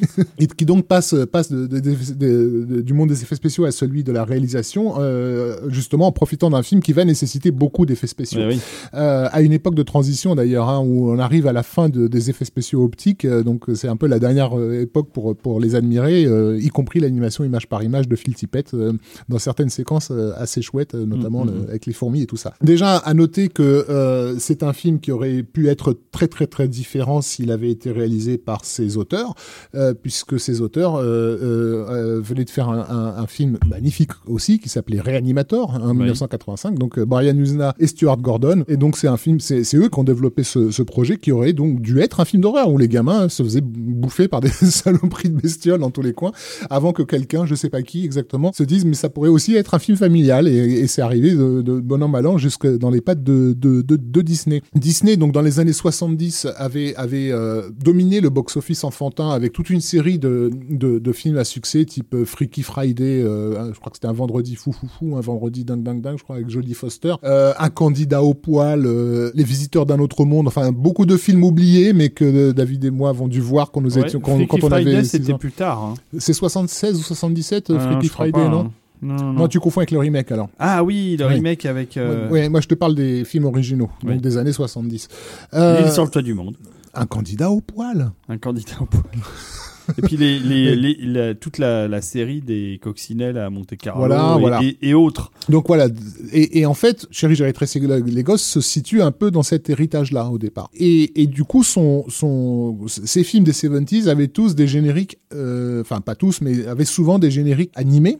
Celui de Freaky Friday, en l'occurrence, euh, c'était c'était le cas. Donc, on- il y a cette idée de, de, de refaire, alors à une époque où ça ne se fait plus, parce que dans les années 80, on n'a plus tellement de génériques très élaborés, et encore moins des génériques euh, à la à l'ancienne, comme on pouvait en voir dans les Panthères Roses, euh, etc., dans les films de la, de, la saga des Panthères Roses. Donc, cette idée de démarrer avec, euh, avec une animation. Mais pas n'importe quelle animation, puisque à cette époque-là, on commence à expérimenter avec, euh, avec l'image de synthèse. Et donc, il y a ce, ce gars qui s'appelle Bill Croyer, qui, avec sa femme Suzanne, avait monté euh, le Croyer Films, qui, qui justement avait développé un, un, un logiciel, donc euh, très tôt, hein, au milieu des années 80, euh, qui lui permettent en fait de, de, de transformer de l'animation 2D. en 3D, euh, 3D. euh, voilà, à, à la 2Disée Oui, en oui, fait. c'est voilà. ça. Il avait, il avait à partir de, de, de, ce, de ce logiciel développé un, un court métrage qui s'appelait Technological Threat en 88, qui avait été nominé au- au- aux Oscars, que tu dois avoir dans tes laserdiscs d'Imagina d'ailleurs. Euh, ce- ce- il y a des ce- chances. ce. Et donc le, le principe, en fait, c'est de, faire de l'animation 3D de lettrage. Euh, donc de pouvoir faire en sorte que la caméra tourne autour des, des lettres en volume, etc. Euh, et ensuite de faire une impression de, ces, images-là. Et à partir de cette impression, euh, les, artistes euh, d'animation traditionnelle dessinent en fait au- autour de, ce qui a été, imprimé. Donc le générique de Chérie, j'ai rétréci les nous montre donc des enfants euh, qui sont réduits et qui vont se retrouver menacés par les lettres du générique en fait. Donc les lettres de tous les personnages, de tous les noms euh, du, générique, par exemple euh, par rapport à la musique de James Horner, ils sont sur un vieux tourne-disque euh, qui tourne, voilà, et, en fait la- l'aiguille leur court leur court après et le nom de James Horner est, est écrit sur le disque, etc. Bon. Et, et, et donc voilà, il s'est il, fait assister par plusieurs artistes, donc Brian Jennings qui est un, spécialiste des effets spéciaux, euh, Marc euh, Pompian qui a bossé sur le film euh, Stargate, un certain Andrew Stanton qui est à l'époque un tout jeune qui vient de débouler et, et qui vient de rentrer, de, qui est la deuxième personne embauchée par la petite boîte qui s'appelle Pixar, parce que jusqu'à là Pixar n'avait qu'un seul employé qui était John Lasseter, donc Andrew Stanton sera le deuxième, Euh, donc il bosse sur ce générique-là. Et enfin Eric Stéphanie qui lui se bossera sur la série des, des, des, des Simpsons. Et donc euh, la musique de James Horner dont on a parlé, euh, euh, c'est une musique qui va être euh, qui va être entièrement construite autour d'un emprunt Une pomperie, Voilà. ouais, tu peux y aller. en- en- en- en- en- autour de deux emprunts. Le premier Alors, en, fait- emprunt, en fait, quand on est Voilà. poli, on dit hommage. hommage. Voilà. Ouais, c'est ça. Non mais alors, deux emprunts. Le premier c'est euh, un, un emprunt euh, euh, à la musique de Nino Rota pour euh, Amarcord qu'on entend au tout début du, du, du morceau, mais très très brièvement. Mais le morceau lui-même est construit euh, sur un standard de Raymond Scott qui date de 1937 et qui s'appelle Powerhouse et qui avait été déjà pas mal utilisé euh, dans- par euh, Carl Stalling dans les dessins animés euh, Warner en fait. Sauf que bon, ça va se voir, hein, enfin en tout cas s'entendre que vraiment parce que Powerhouse, nous on connaît, en français on connaît pas trop, mais les Américains connaissent assez bien, et du coup euh, ben, la, la- Disney va être quand même poursuivi pour des les questions de royalties sur ce sur ce sur ce morceau, et, et- et en fait ils vont payer euh, euh, une somme qu'on connaît pas, mais voilà ils vont quand même voilà. Voilà, Donc, et j'ai- ouï dire de sources totalement officieuses que pour Nino Rota, il y a eu aussi une transaction dont on connaît pas non plus le montant, mais enfin en gros, euh, Horner leur a coûté euh, quand même assez cher. assez cher sur ces génériques. C'est marrant parce que pour Nino Rota, Elfman aussi aurait dû coûter de l'argent à la boîte qui l'en- qui l'employait parce que parce que il a, voilà. il a vachement repris euh, des, des, des, des bouts de thème. Des tout petits bouts, mais c'est ouais. euh, ouais, moins flagrant C'est moins même. flagrant. C'est surtout sur Batman que, que Elfman a été ennuyé euh, parce qu'en fait il, a, il, il- il reprenait non pas le thème de Voyage au centre de la Terre, mais la version concert d'Herman en fait. Euh, mais ça on en reparlera dans, dans- on fera probablement une émission sur les Sur les thèmes de super-héros non sur les emprunts. Ou sur les emprunts, voilà. ouais, t'as raison. Voilà, Euh, ce sera une émission en 14 parties, de 3 heures chacune. dont, dont une, une, une, euh, un épisode entier consacré à James Horner. Euh, toujours est-il que, euh, non, ce qui est intéressant aussi au niveau musical, c'est qu'effectivement, euh, euh, Danny Elfman, comme, comme tu l'as dit, était, déjà passé euh, par, par là. Euh, il a, il a amené cette, Alf- Elfman a amené cet esprit euh, circus, on va dire, dans, dans le générique de film. Et on avait eu euh, Beetlejuice hein, l'année d'avant, euh, qui avait vraiment posé euh, un peu les, l'évidence et les bases de, de ce que peut être une musique de, de générique d'ouverture euh, punchy, euh, jazzy, euh, tout ce que tu veux. Donc on a presque l'impression que James Horner se, se sentait pris de vitesse en fait par ce petit jeune et que il cherche très très rapidement à, occuper le terrain en fait, ce terrain-là avec avec Chérie j'ai les gosses. Toujours est-il que c'est c'est vraiment un générique euh, euh, étonnant, pas du tout de son époque, qui a contribué à l'époque à, faire que le film Chérie, j'ai rétréci les gosses ressemblait plus à un film des 70s qu'un film des années 80, euh, notamment par, la force de, ce générique très marqué dans, le temps, mais qui, aujourd'hui devient une pièce intéressante de, bah, l'arrivée des images de synthèse discrètement dans, dans le cinéma. Voilà, et puis, et puis ça reste par ailleurs un, un plutôt joli score de James Horner, puisque une fois débarrassé de, de la partie euh, purement comédie, presque cartoonesque de ce générique, euh, le reste de la partition est plus dramatique, puisqu'il suit vraiment de façon euh, très premier degré l'aventure des gamins, euh, une fois rétrécis, avec euh, toutes les tous les dangers euh, auxquels ils sont exposés. Donc euh, ça mérite quand même d'être écouté, ne vous arrêtez pas uniquement à ce qu'on dit aussi. euh.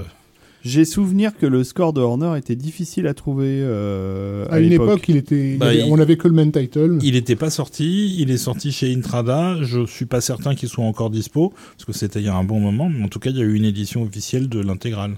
Mais c'est vrai que pendant très longtemps, Il y avait un bootleg il, en il fait, une compilation de divers thèmes de, de d'Horner dans lequel il y avait le ce, ce- fait. ce thème-là.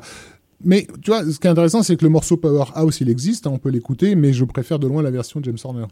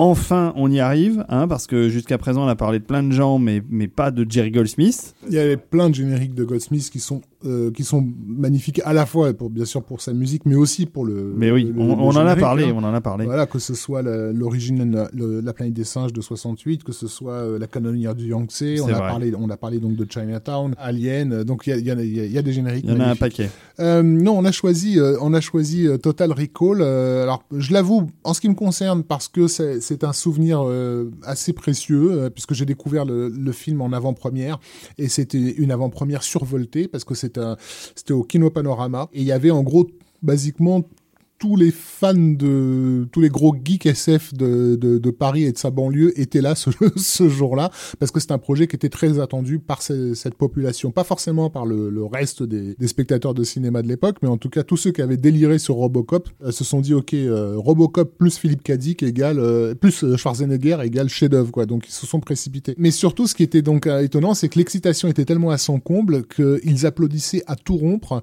tous les noms des génériques et je n'ai jamais vécu ça de ma vie en fait. Jamais vécu une salle comble, le Kino Panorama, il y avait quand même pas mal de monde, hein, euh, la salle était, était pleine, taper du pied et hurler au nom de Jerry Goldsmith, si tu veux, tu vois. taper du pied et hurler au nom de Rob Bottin, euh, des gens que la- les spectateurs de base ne connaissaient absolument pas et dont ils se contrefichaient. Là, là c'était vraiment des stars en fait, donc ça faisait, ça faisait plaisir pour ça. Et aussi parce que je trouve que ce générique fonctionne. Je me suis surpris plusieurs fois à mettre le film uniquement pour regarder le, le générique en fait et arrêter basiquement la scène d'ouverture.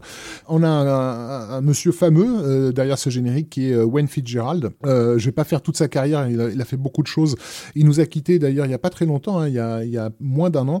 Euh, mais à cette époque-là, Wayne Fitzgerald, il, enfin juste dans la- la- l'année précédente, il a fait l'aventure intérieure, Inner Space, qui est un autre générique magnifique avec une musique de Jerry Goldsmith et, et la mouche de Cronenberg. Mais c'est pas mal aussi. Dont le lettrage était vraiment très particulier et, bien bien flippant aussi. Euh, donc on voilà, on a on a en fait les, des lettres qui qui donnent l'impression de couler euh, le long de de, de, l'écran, mais de couler sur une forme presque de, laser en fait, comme euh, comme si la planète Mars nous envoyait de ces ondes en fait. Ça, ça préfigure ça préfigure un peu les différentes couches de lecture du film, puisque donc Total Recall est un film qui peut se lire de deux façons, où qui est euh, est-ce que le personnage euh, est en- réellement en train de vivre ce qu'il vit, ou est-ce qu'il est en train de vivre l'aventure pour laquelle il, a- payé, euh, puisqu'il s'agit donc d'un d'un de quelqu'un qui achète un rêve en fait Mm. Euh, et donc on est peut-être en tant que spectateur en train d'assister à son À son rêve. rêve Euh, et donc c'est voilà Le questionnement de la réalité chez Philippe Voilà. Cadic. la superposition des noms euh, à, l'écran joue sur, sur cette double couche en fait, tout, en, tout en utilisant la couleur attribuée à la planète Mars dans, dans, dans le film.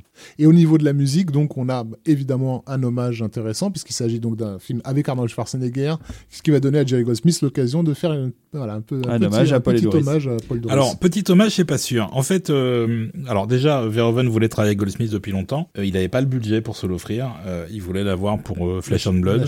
Sang, ouais. Il voulait l'avoir pour Robocop, mais euh, c'était un peu hors scope en termes de, de budget parce que Goldsmith était déjà assez cher. Euh, là, euh, c'était Carolco, ils avaient les moyens. Mm. Euh, Du coup, il a pris Goldsmith, sachant qu'il a, il a, il a ensuite partagé euh, entre Paul et Doris et Goldsmith jusqu'à la, la fin de leur carrière respective, jusqu'à leur, leur mort. Euh, et donc, euh, Considérant Paul, euh, Paul Doris comme son compositeur euh, alors euh, oui, oui, la, la dionysiaque et Goldsmith comme son compositeur apollonien. C'est pas, oui, mais c'est Ouais. pas comme ça qu'il le disait. Ah bon? Non, non, non. Il disait euh, quand je prends Goldsmith, euh, c'est pour euh, le- l'intellect et le cérébral. Quand je prends Polidori, c'est pour l'émotion. Donc c'est ce que je disais. Oui, c'est ce que tu disais, mais il le disait pas comme ça. Hmm. Mais c'est plus joli ta façon de le dire que Oui, celle de Verhoeven. oui, Faudra qu'on lui envoie un petit message poète, après. euh, Faut dire, Je, faut- je suis faut- sûr qu'il l'a dit en fait. Tu crois? Ouais, je pense pas avoir, avoir été aussi brillant. Là. Euh, donc Goldsmith euh, commence dès le logo Carolco du générique euh, par introduire un thème au synthétiseur qui est un thème un peu doux mais étrange, mystérieux, qui est en fait le thème du doute qui va être là pendant tout le film puisqu'on ne sait jamais si ce que vit Quaid c'est dans la réalité ou c'est euh, uniquement dans sa tête et là le doute su- subsiste, euh, subsiste jusqu'à la fin et jusqu'à aujourd'hui on n'a jamais de Mhm. réponse à la question Si en fait, mais c'est pas grave. Euh, Il a, donné, il a fini par donner une réponse, Verhoeven. oui, mais c'est sa vision des choses. Mais C'est sa vision des choses, Mais, le film étant par- sorti, il, a- lui a échappé. Donc, Que le film s'est terminé sur un fondu au blanc. Et à partir de là, tu peux déduire tout ce que. Voilà. Oui, mais on peut l'accepter ou pas. Et donc ce thème, évidemment, est interrompu rapidement par, euh, par une attaque ultra martiale, euh, avec énormément de couches de synthétiseurs. C'est certainement l'apogée de Goldsmith en termes de, mariage entre le synthé et l'orchestre. Et on voit arriver effectivement au corps cette mélodie qui ressemble curieusement à celle de Conan le Barbare, sachant que c'est pas non plus très éloigné de pas mal de choses que Goldsmith a fait dans les, dans les décennies précédentes, et, et qu'en plus de ça, il n'y a pas eu a priori d'instruction de la part de Verhoeven. Il n'y avait pas de musique de Conan en musique temporaire. Il n'y avait pas de musique temporaire. En général, Goldsmith, quand on lui donnait un morceau du film avec des musiques préexistantes, il, refusait de le voir. Donc on n'aura jamais le, la, le fin de l'histoire, mais a priori, c'est peut-être plus un accident qu'une démarche consciente d'aller chercher euh, le thème de Conan. Et donc, euh, allez, un petit mot quand même sur les sessions d'enregistrement, parce que c'est un cas particulier, puisque Carolco, malgré tous les sous qu'ils avaient, ont un peu mégoté sur l'enregistrement, et ils ont envoyé Goldsmith et son équipe à Munich pour enregistrer avec le Gronko Symphony Orchestra dont on a déjà parlé. Et euh, les sessions ont été absolument catastrophiques, c'est-à-dire que Goldsmith commence à diriger justement ce fameux main title et à la première note, il pose sa baguette. Parce que ça allait déjà pas. Euh, ils ont essayé pendant trois jours. Au bout de trois jours, ils avaient réussi à enregistrer un morceau et demi. Ils faisaient carrément des répétitions de deux heures pour chaque pupitre de l'orchestre pour arriver à leur, à leur faire. En fait, les, les mecs n'avaient pas du tout, du tout le niveau. Et d'ailleurs, euh, je crois que c'est Dan Wallin, le notaire en musique, qui disait que les musiciens défilaient pour s'excuser de pas être à la hauteur en fait. C'était trop compliqué en termes de, de rythme, en termes d'écriture globale. C'était trop compliqué pour eux. Et au bout de trois jours, Verhoeven a dit ça suffit. Euh... Et il a dit à la production vous prenez sur mon salaire du prochain film et on va enregistrer à Londres. C'est ce qu'ils ont fait et, euh, et en cinq jours à Londres, ils ont enregistré la totalité du score. Le premier jour, ils ont fait 20 minutes, c'est-à-dire euh, euh, à peu près 10 fois plus que ce qu'ils avaient fait en trois jours à Berlin. Et du coup, euh, ils leur ont jamais pardonné parce qu'ils ont raté un événement qui se passait exactement à l'époque, Ouais. qui était la chute du mur de Berlin, qui est arrivé alors que théoriquement, ils auraient encore dû être à Berlin. On rappelle aussi que notre générique, euh, celui de Total Tracks, euh, est de Jerry Goldsmith, c'est un peu dans la même veine, euh, Un mais peu, oui. composé, euh, composé pour euh, un teaser pour euh, Judge Dredd, un film qui est sorti bien après euh, Total Recall. ce score de Total Recall euh, est vraiment euh, un template, un milestone dans le dans le dans la musique d'action des Mm. années 90. Ah bah c'est clair, c'est euh, qui, qui, laisse, qui cédera sa, sa place ensuite à ce que Hélas- Zimmer a mis en place. Hélas, mais c'est Mediaventure et Origins, ouais. Mm, mm. On écoute ça tout de suite avec délectation.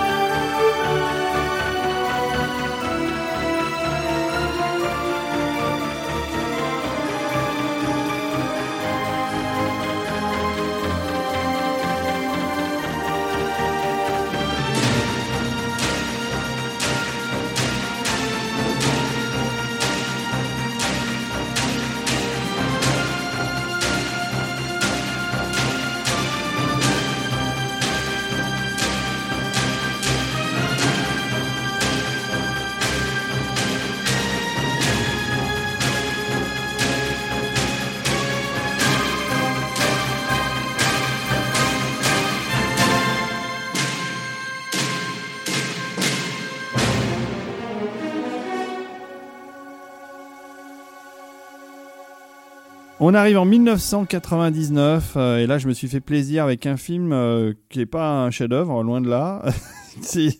Euh, C'était avant Harry Potter et pourtant c'est le même réalisateur qu'Harry Potter, mais avec beaucoup moins de talent sur ce film-là. Je trouve que la SF ne lui va pas si bien que ça. C'est L'homme bicentenaire, tiré d'un excellent livre de Asimov avec un casting intéressant parce que finalement euh, Robin Williams était plutôt pas mal vu euh, dans ce personnage de robot avec Sam Neill que j'adore avec euh, une idée de base qui est un robot qui arrive dans une famille une espèce d'assistant personnel aujourd'hui on a des Google Home et des Alexa qui bougent pas. Et là ils ont euh, Robin Williams en robot. Et avec qui, un- baise, et qui baise la fille. en plus. Mais avec un- un- un, C'est ça le pitch du c'est film. ça, avec avec un look de robot qui est assez surprenant mais vachement impressionnant parce que je l'ai vu en vrai parce que mon ami Patrice Giraud a l'original du robot euh, dans ses archives de la science-fiction. Et, et le costume est absolument magnifique. Et si tu le charges, il fait des trucs? Et il fait il baise la- il baise ta fille. Donc faut éviter de le charger. Euh, donc, euh, et c'est James Horner qui se colle à la musique. Euh, Le film, en effet, n'est pas super passionnant.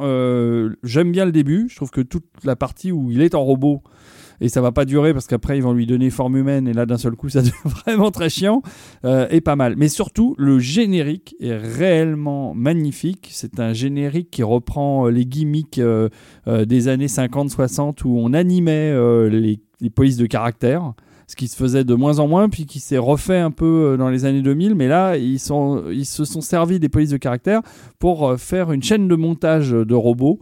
Et euh, les lettres s'imbriquent, s'emboîtent, comme s'imbriquent et s'emboîtent les, les pièces de- des machines.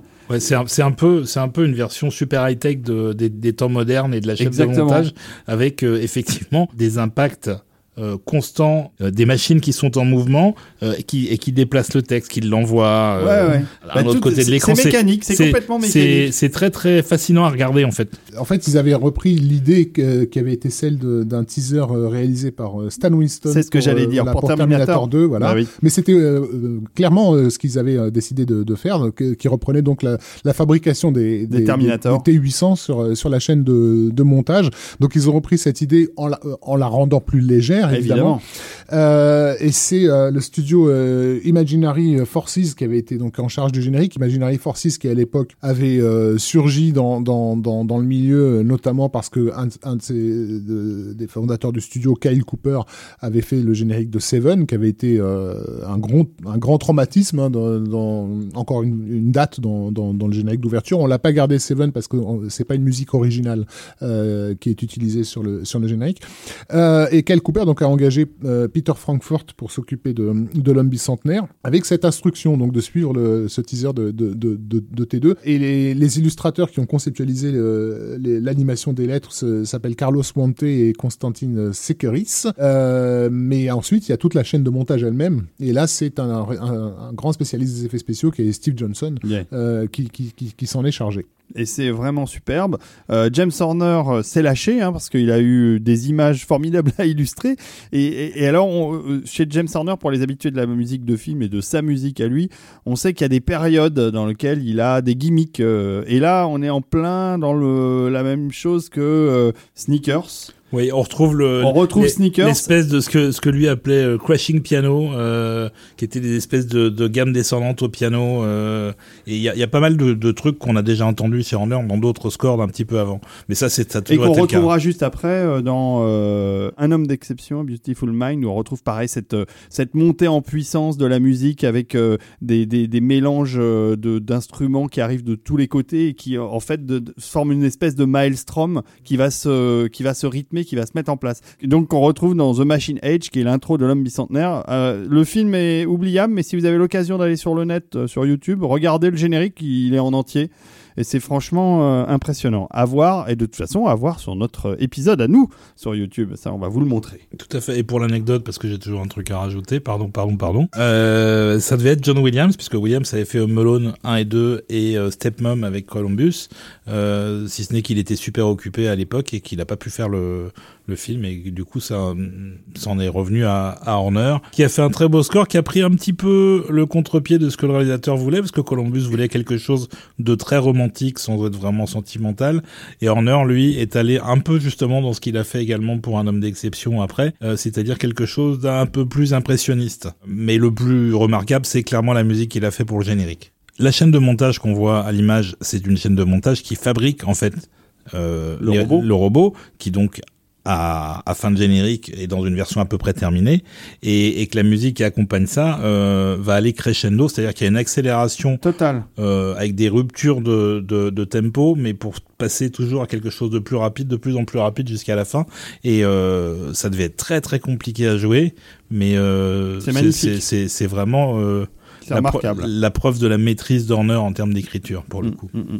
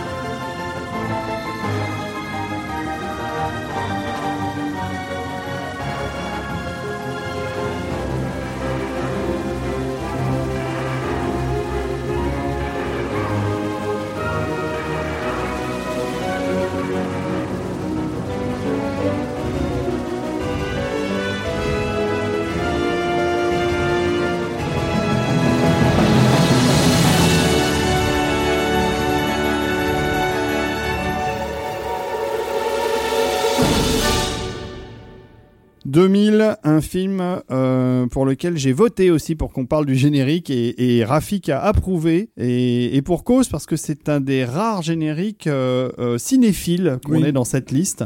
Bah oui, qui, qui en fait évoque euh, un générique qui est, qui est d'une certaine façon une manière de dire au public euh, on sait que tu t'attends à ce qu'on refasse ce film-là, mais on va pas le refaire.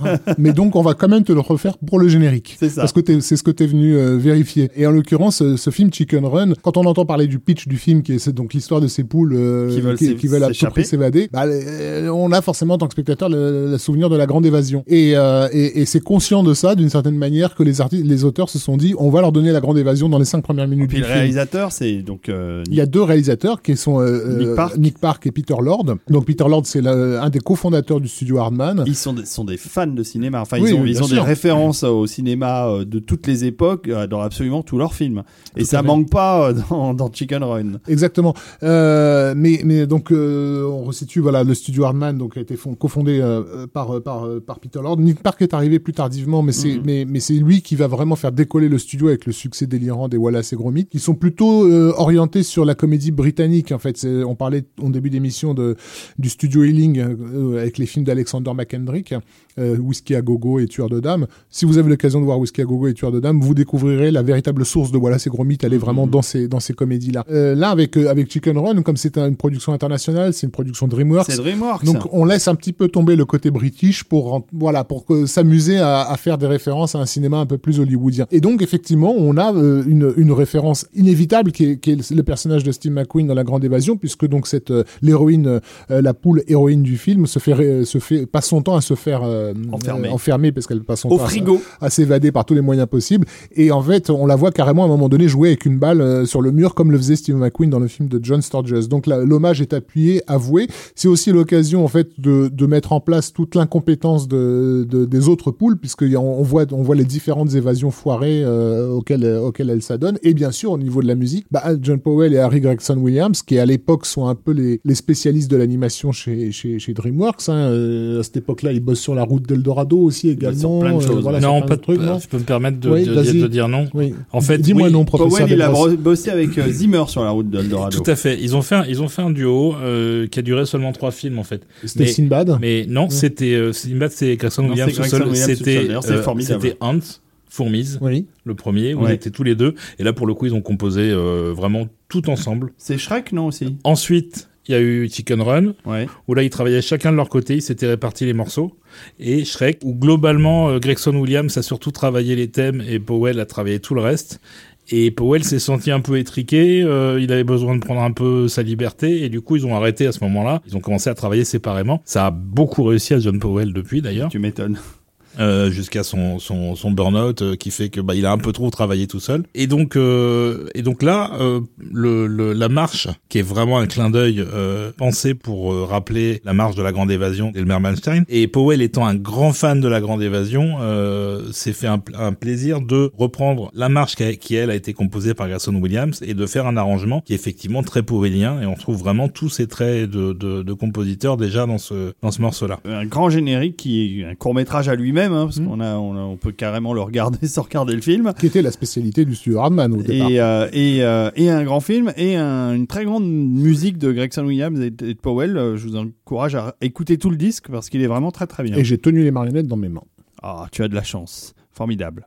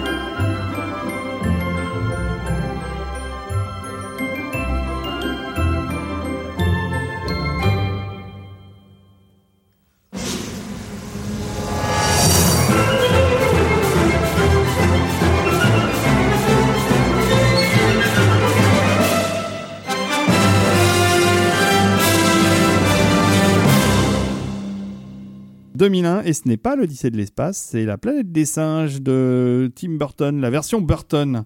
La version Burton, donc remake, euh, ou faux remake en tout cas de, de- du film de 68. Foireux, on va dire. Alors, il y a beaucoup de gens qui ont haï ce film à Ouais, sa sortie. fais partie. Tu en fais partie. J'avoue avoir toujours une relative sympathie pour euh, ce projet qui est un peu particulier dans la carrière de Burton puisque c'est Burton qui essaie de faire du non Burton. Et je lui ai été reconnaissant à titre personnel d'essayer de sortir un peu de, de, de- des facilités de son propre style pour s'essayer à quelque chose auquel il n'était pas habitué, qui est en gros du blockbuster euh, efficace à la hollywoodienne. Sauf qu'il vrai. sait pas faire du blockbuster efficace à la hollywoodienne. Donc je reconnais tous les défauts du film, mais en même temps, j'apprécie cette tentative-là. Toujours est-il que, quel- quoi qu'on pense du, de la qualité du film à proprement parler, je crois que c'est difficile de contester l'idée que le générique est vraiment magnifique. Génial. C'est quand même, bon, à cette époque-là, Burton euh, nous a habitués à avoir régulièrement des génériques plutôt euh, classieux. Celui de Mars Attacks, même si j'aime pas du tout le film, le générique de Mars Attacks était absolument magnifique aussi. Renversant, on va dire. Voilà.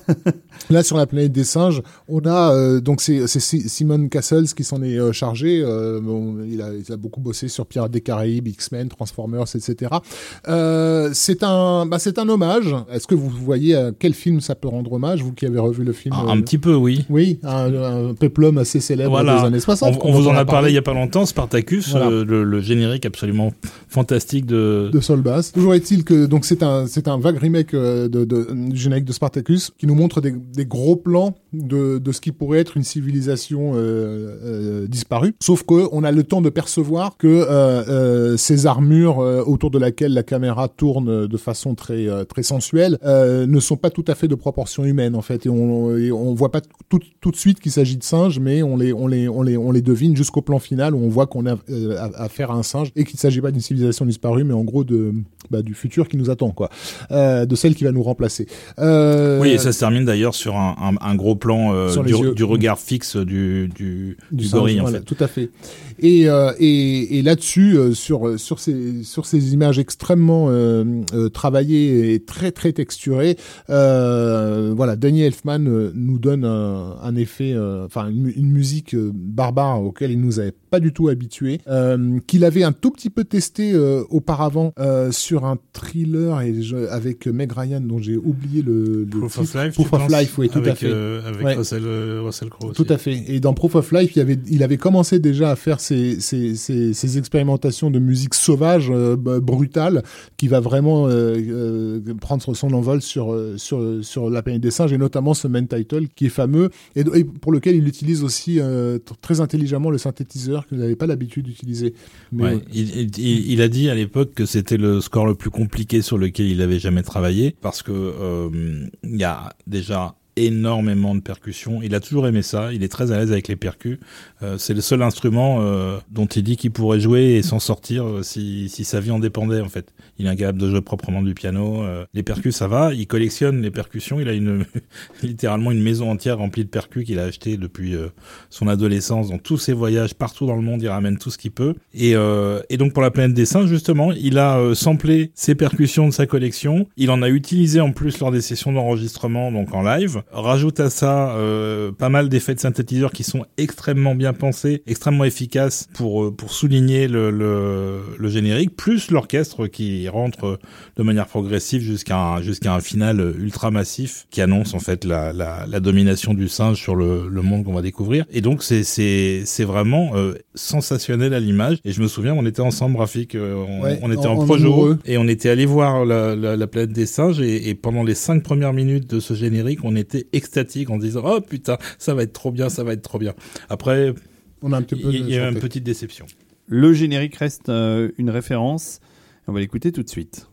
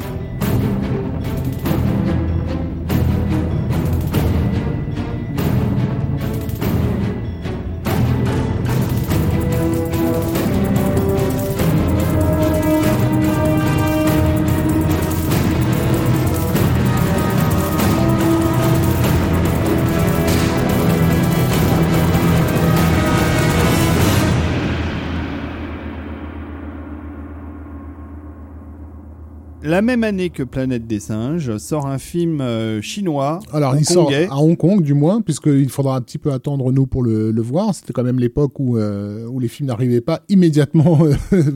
Mais en gros, ce, ce film-là, euh, Shaolin Soccer, euh, nous, est, nous est parvenu presque grâce aux au, au tarés qui regardaient des films euh, euh, sur des DVD étrangers. Et moi, que- je, l'ai découvert en allant dans une boutique qu'on trouve dans le 13e, qui est au-dessus Exactement. de chez Tang, euh, Ouais. dont j'oublie le nom là, mais qui en fait, existe euh, toujours. voilà, ce qui s'est passé, c'est que c'est que euh, donc ces films-là n'étaient pas du tout destinés à, à- à sortir chez nous. Euh, les, les, les, comé- les comédies de, de Stephen Chow ne sortaient ne sortaient Non. pas. Et ce qui s'est passé avec Shaolin Soccer, c'est que euh, le comment dire les, les, les amateurs de, de films de Hong Kong à l'époque, avec le DVD, pouvaient enfin découvrir les films assez rapidement. Donc euh, regarder des, films asiatiques, ont découvert bien sûr Shaolin Soccer, ont, ont déliré dessus, mais ils ont pu le montrer à leurs copains qui n'étaient pas fans de cinéma euh, asiatique. Il y avait des sous-titres anglais. Tout simplement parce que déjà il y avait des sous-titres anglais et puis il y avait le- l'excuse du football. Et, euh, et, et, et du coup, ce qui s'est passé, c'est que en France et dans d'autres pays, des gens qui ne s'intéressaient pas euh, au cinéma de Hong Kong ont cherché à obtenir le film en fait. Mm, mm. Et là, en l'occurrence, effectivement, dans le 13e, euh, il se faisait livrer par, par, par camion entier des, des, des DVD hongkongais de Shaolin Soccer parce qu'il y avait tout d'un coup une énorme demande en Mhm. fait euh, sur la place euh, sur la place parisienne. C'est comme ça que je l'ai acheté. Euh. Et c'est ça, c'est arrivé bien sûr euh, aux oreilles des exploitants qui sont toujours très de- demandeurs de ce genre de phénomène. Et donc euh, très très vite, voilà, ça a été ça a été bouclé et Shaolin Soccer a, pu sortir. Simplement entre temps, il avait été racheté par aux États-Unis par les les, les, affreux gangsters, donc les frères Weinstein, qui qui, étaient spécialisés là-dedans, hein, dans, dans la captation de, de, de- des films étrangers pour le territoire américain et qui ont sorti le, le film et après l'avoir coupé abondamment et surtout horrible avoir complètement modifié le, générique. Ils en ont fait une espèce de comment dire de salmigondi de de, de, de symboles chinois euh, vaguement euh, vaguement resto chinois en fait. En, en synthétique. Euh, voilà, sur un morceau de hip-hop. Donc le générique international de Shaolin Soccer, c'est une horreur, alors que son générique d'origine euh, est, est vraiment magnifique puisque en fait c'est un générique qui, qui est extrêmement pompeux, qui joue sur le caractère décalé ironique du, du, du, du, du film. En fait, c'est un hommage à l'ouverture de 2001, l'Odyssée de l'espace, sauf qu'à la place d'avoir une éclipse entre euh, la Terre, la Lune et le Soleil, c'est la tête d'un moine. on a la tête d'un moine et un ballon de Et un Euh, donc voilà, dé- déjà il y a ce côté complètement. C'est le tout la- début du générique. Après, Voilà. c'est de Voilà. l'animation. Et ensuite, on a, on a du, voilà, de, de l'animation avec des, graphes, des, des dessins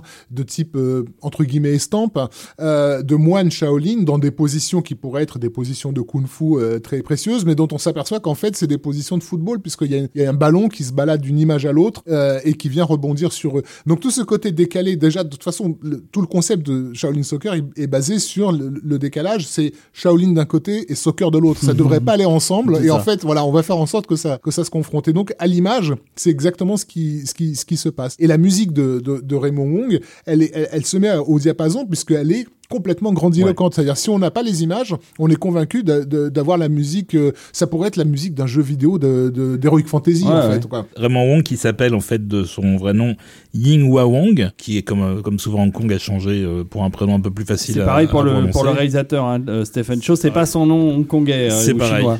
Et donc c'est un compositeur qui travaille à Hong Kong depuis les années euh, 80 et qui a vraiment fait beaucoup beaucoup de films. Alors, il y a beaucoup de choses qu'on n'a pas forcément entendues.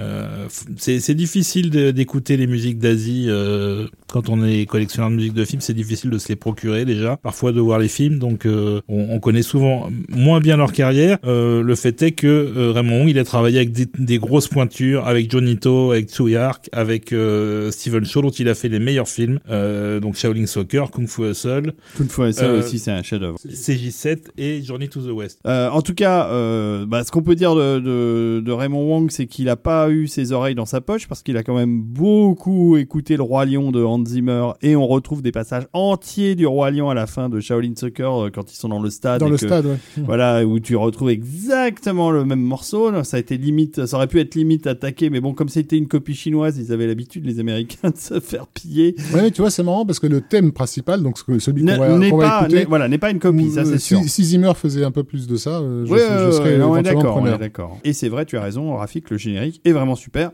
Et on va le regarder et l'écouter euh, tout de suite.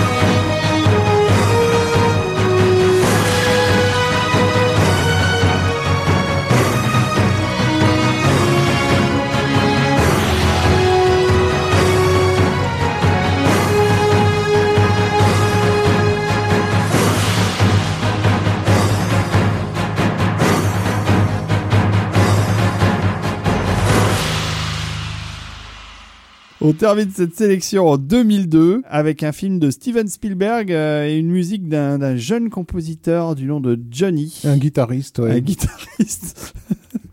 De- Non, mais il faut pas se moquer euh, des community managers de Sony. Je sais pas si vous avez vu passer. Oui. euh, Ah non, mais c'était absolument magique ça. Alors pour ceux qui l'ont pas vu, on vous raconte quand même vite fait. Oui. Euh, donc euh, euh, il y a eu une euh, une annonce de je sais plus je sais plus à quel propos d'ailleurs euh, la sortie d'un disque ou d'un truc comme ça et euh, chez chez Sony et euh, et, et donc euh, il y avait un, dans le communiqué de presse un petit historique de Williams et celui qui a préparé le, le communiqué a voulu aller plus loin et il a rajouté un paragraphe en disant parce que vous ne le savez peut-être pas mais John Williams est aussi un célèbre guitariste et il a fait tout un paragraphe sur le l'homonyme de Williams le guitariste euh, Oui, Il y a eu un tweet aussi du community manager de, de, de Sony euh, Music. bah, qui a repris ça justement. qui a repris ça en disant euh, joyeux anniversaire, joyeux 88 ans au talentueux, euh, talentueux guitariste John Williams et aussi musicien de grands thèmes de musique de film. Enfin voilà. Donc ils font un amalgame. Chez Sony, ils n'ont pas pigé encore. euh, ils font un amalgame du pauvre John Williams, compositeur de musique de film, et du John Williams euh, guitariste qui doit être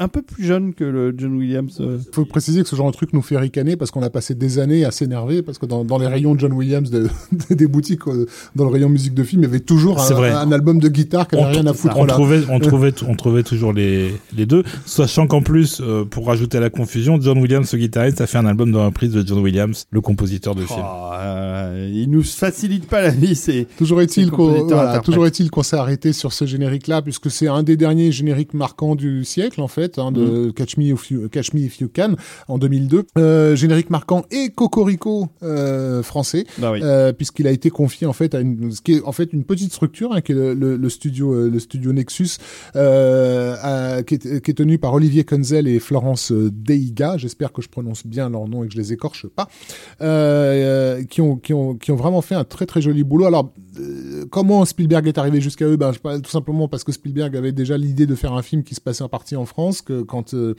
quand, il, quand, quand ses équipes bossent euh, sur sur un pays, ils font les choses sérieusement. Euh, ça a échappé peut-être à beaucoup de spectateurs, mais euh, la reconstitution de la France de l'époque dans Catch Me If You Can est encore plus parfaite que si ça avait été fait par des Français.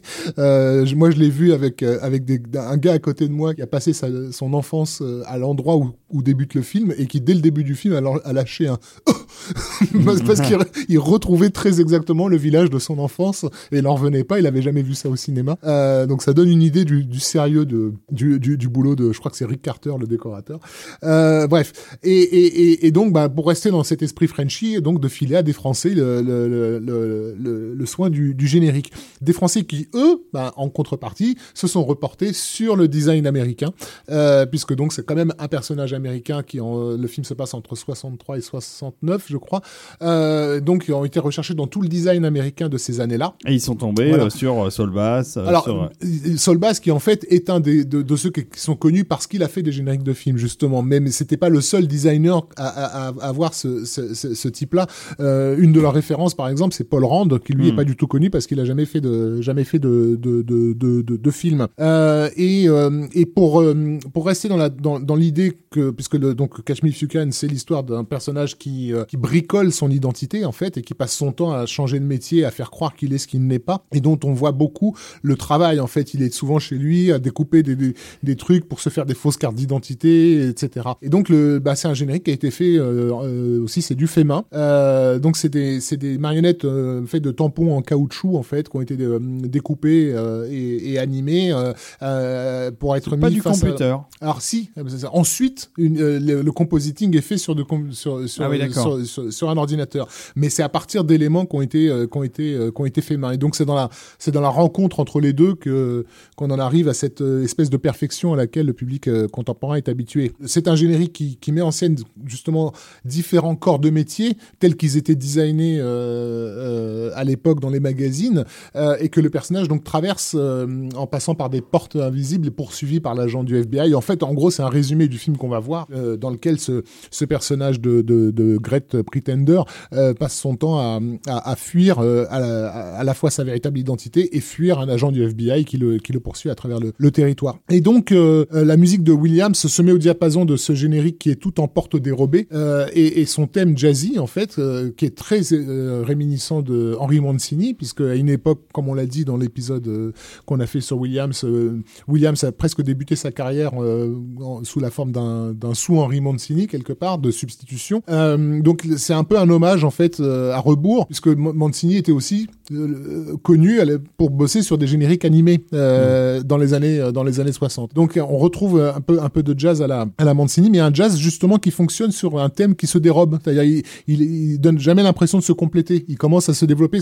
On pourrait presque avoir l'impression qu'on suit une souris à, l'écoute de la de la musique. Oui, puis c'est au-delà de ça, puisque les deux personnages du film, donc DiCaprio d'un côté et euh, Tom Hanks qui essaie de l'attraper de l'autre, euh, passent littéralement le film à se courir après, à se rater, et, euh, et c'est exactement ce qui se passe avec les instruments que Williams a, a choisi, puisqu'on a une, une course poursuite, comme tu disais, euh, en dents avec des avec des arrêts, des, des portes dérobées, tout ce que tu veux, entre euh, le saxophone et la contrebasse. Mm.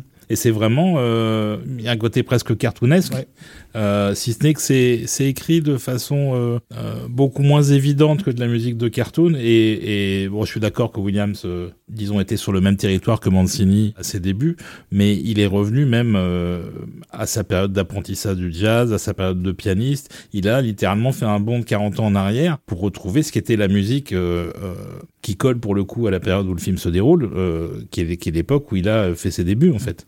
Donc, euh, donc pour lui, c'était quelque chose de très important. Et, et d'ailleurs, il a tiré une longue suite pour orchestre euh, euh, et sax et contrebasse qu'il a joué euh, très très fréquemment en concert. Moi, je l'ai vu jouer ça à Los Angeles. Quelque chose de très long. Ça dure, ça dure une vingtaine de minutes, je dirais, parce que c'est peut-être pour lui l'impression d'avoir retrouvé un peu sa jeunesse. Et ça se sent dans la façon dont le, le film est mis en musique. Il y a un côté très très joueur en fait, alors qu'il avait déjà euh, plus de 70 ans. Eh bien, on va terminer sur ce beau morceau. On va conclure cet épisode spécial euh, consacré aux musiques de générique. Merci de nous avoir euh, suivis, merci de nous avoir écoutés, Merci aux tipeurs. merci merci pour merci infiniment. éternel, Voilà.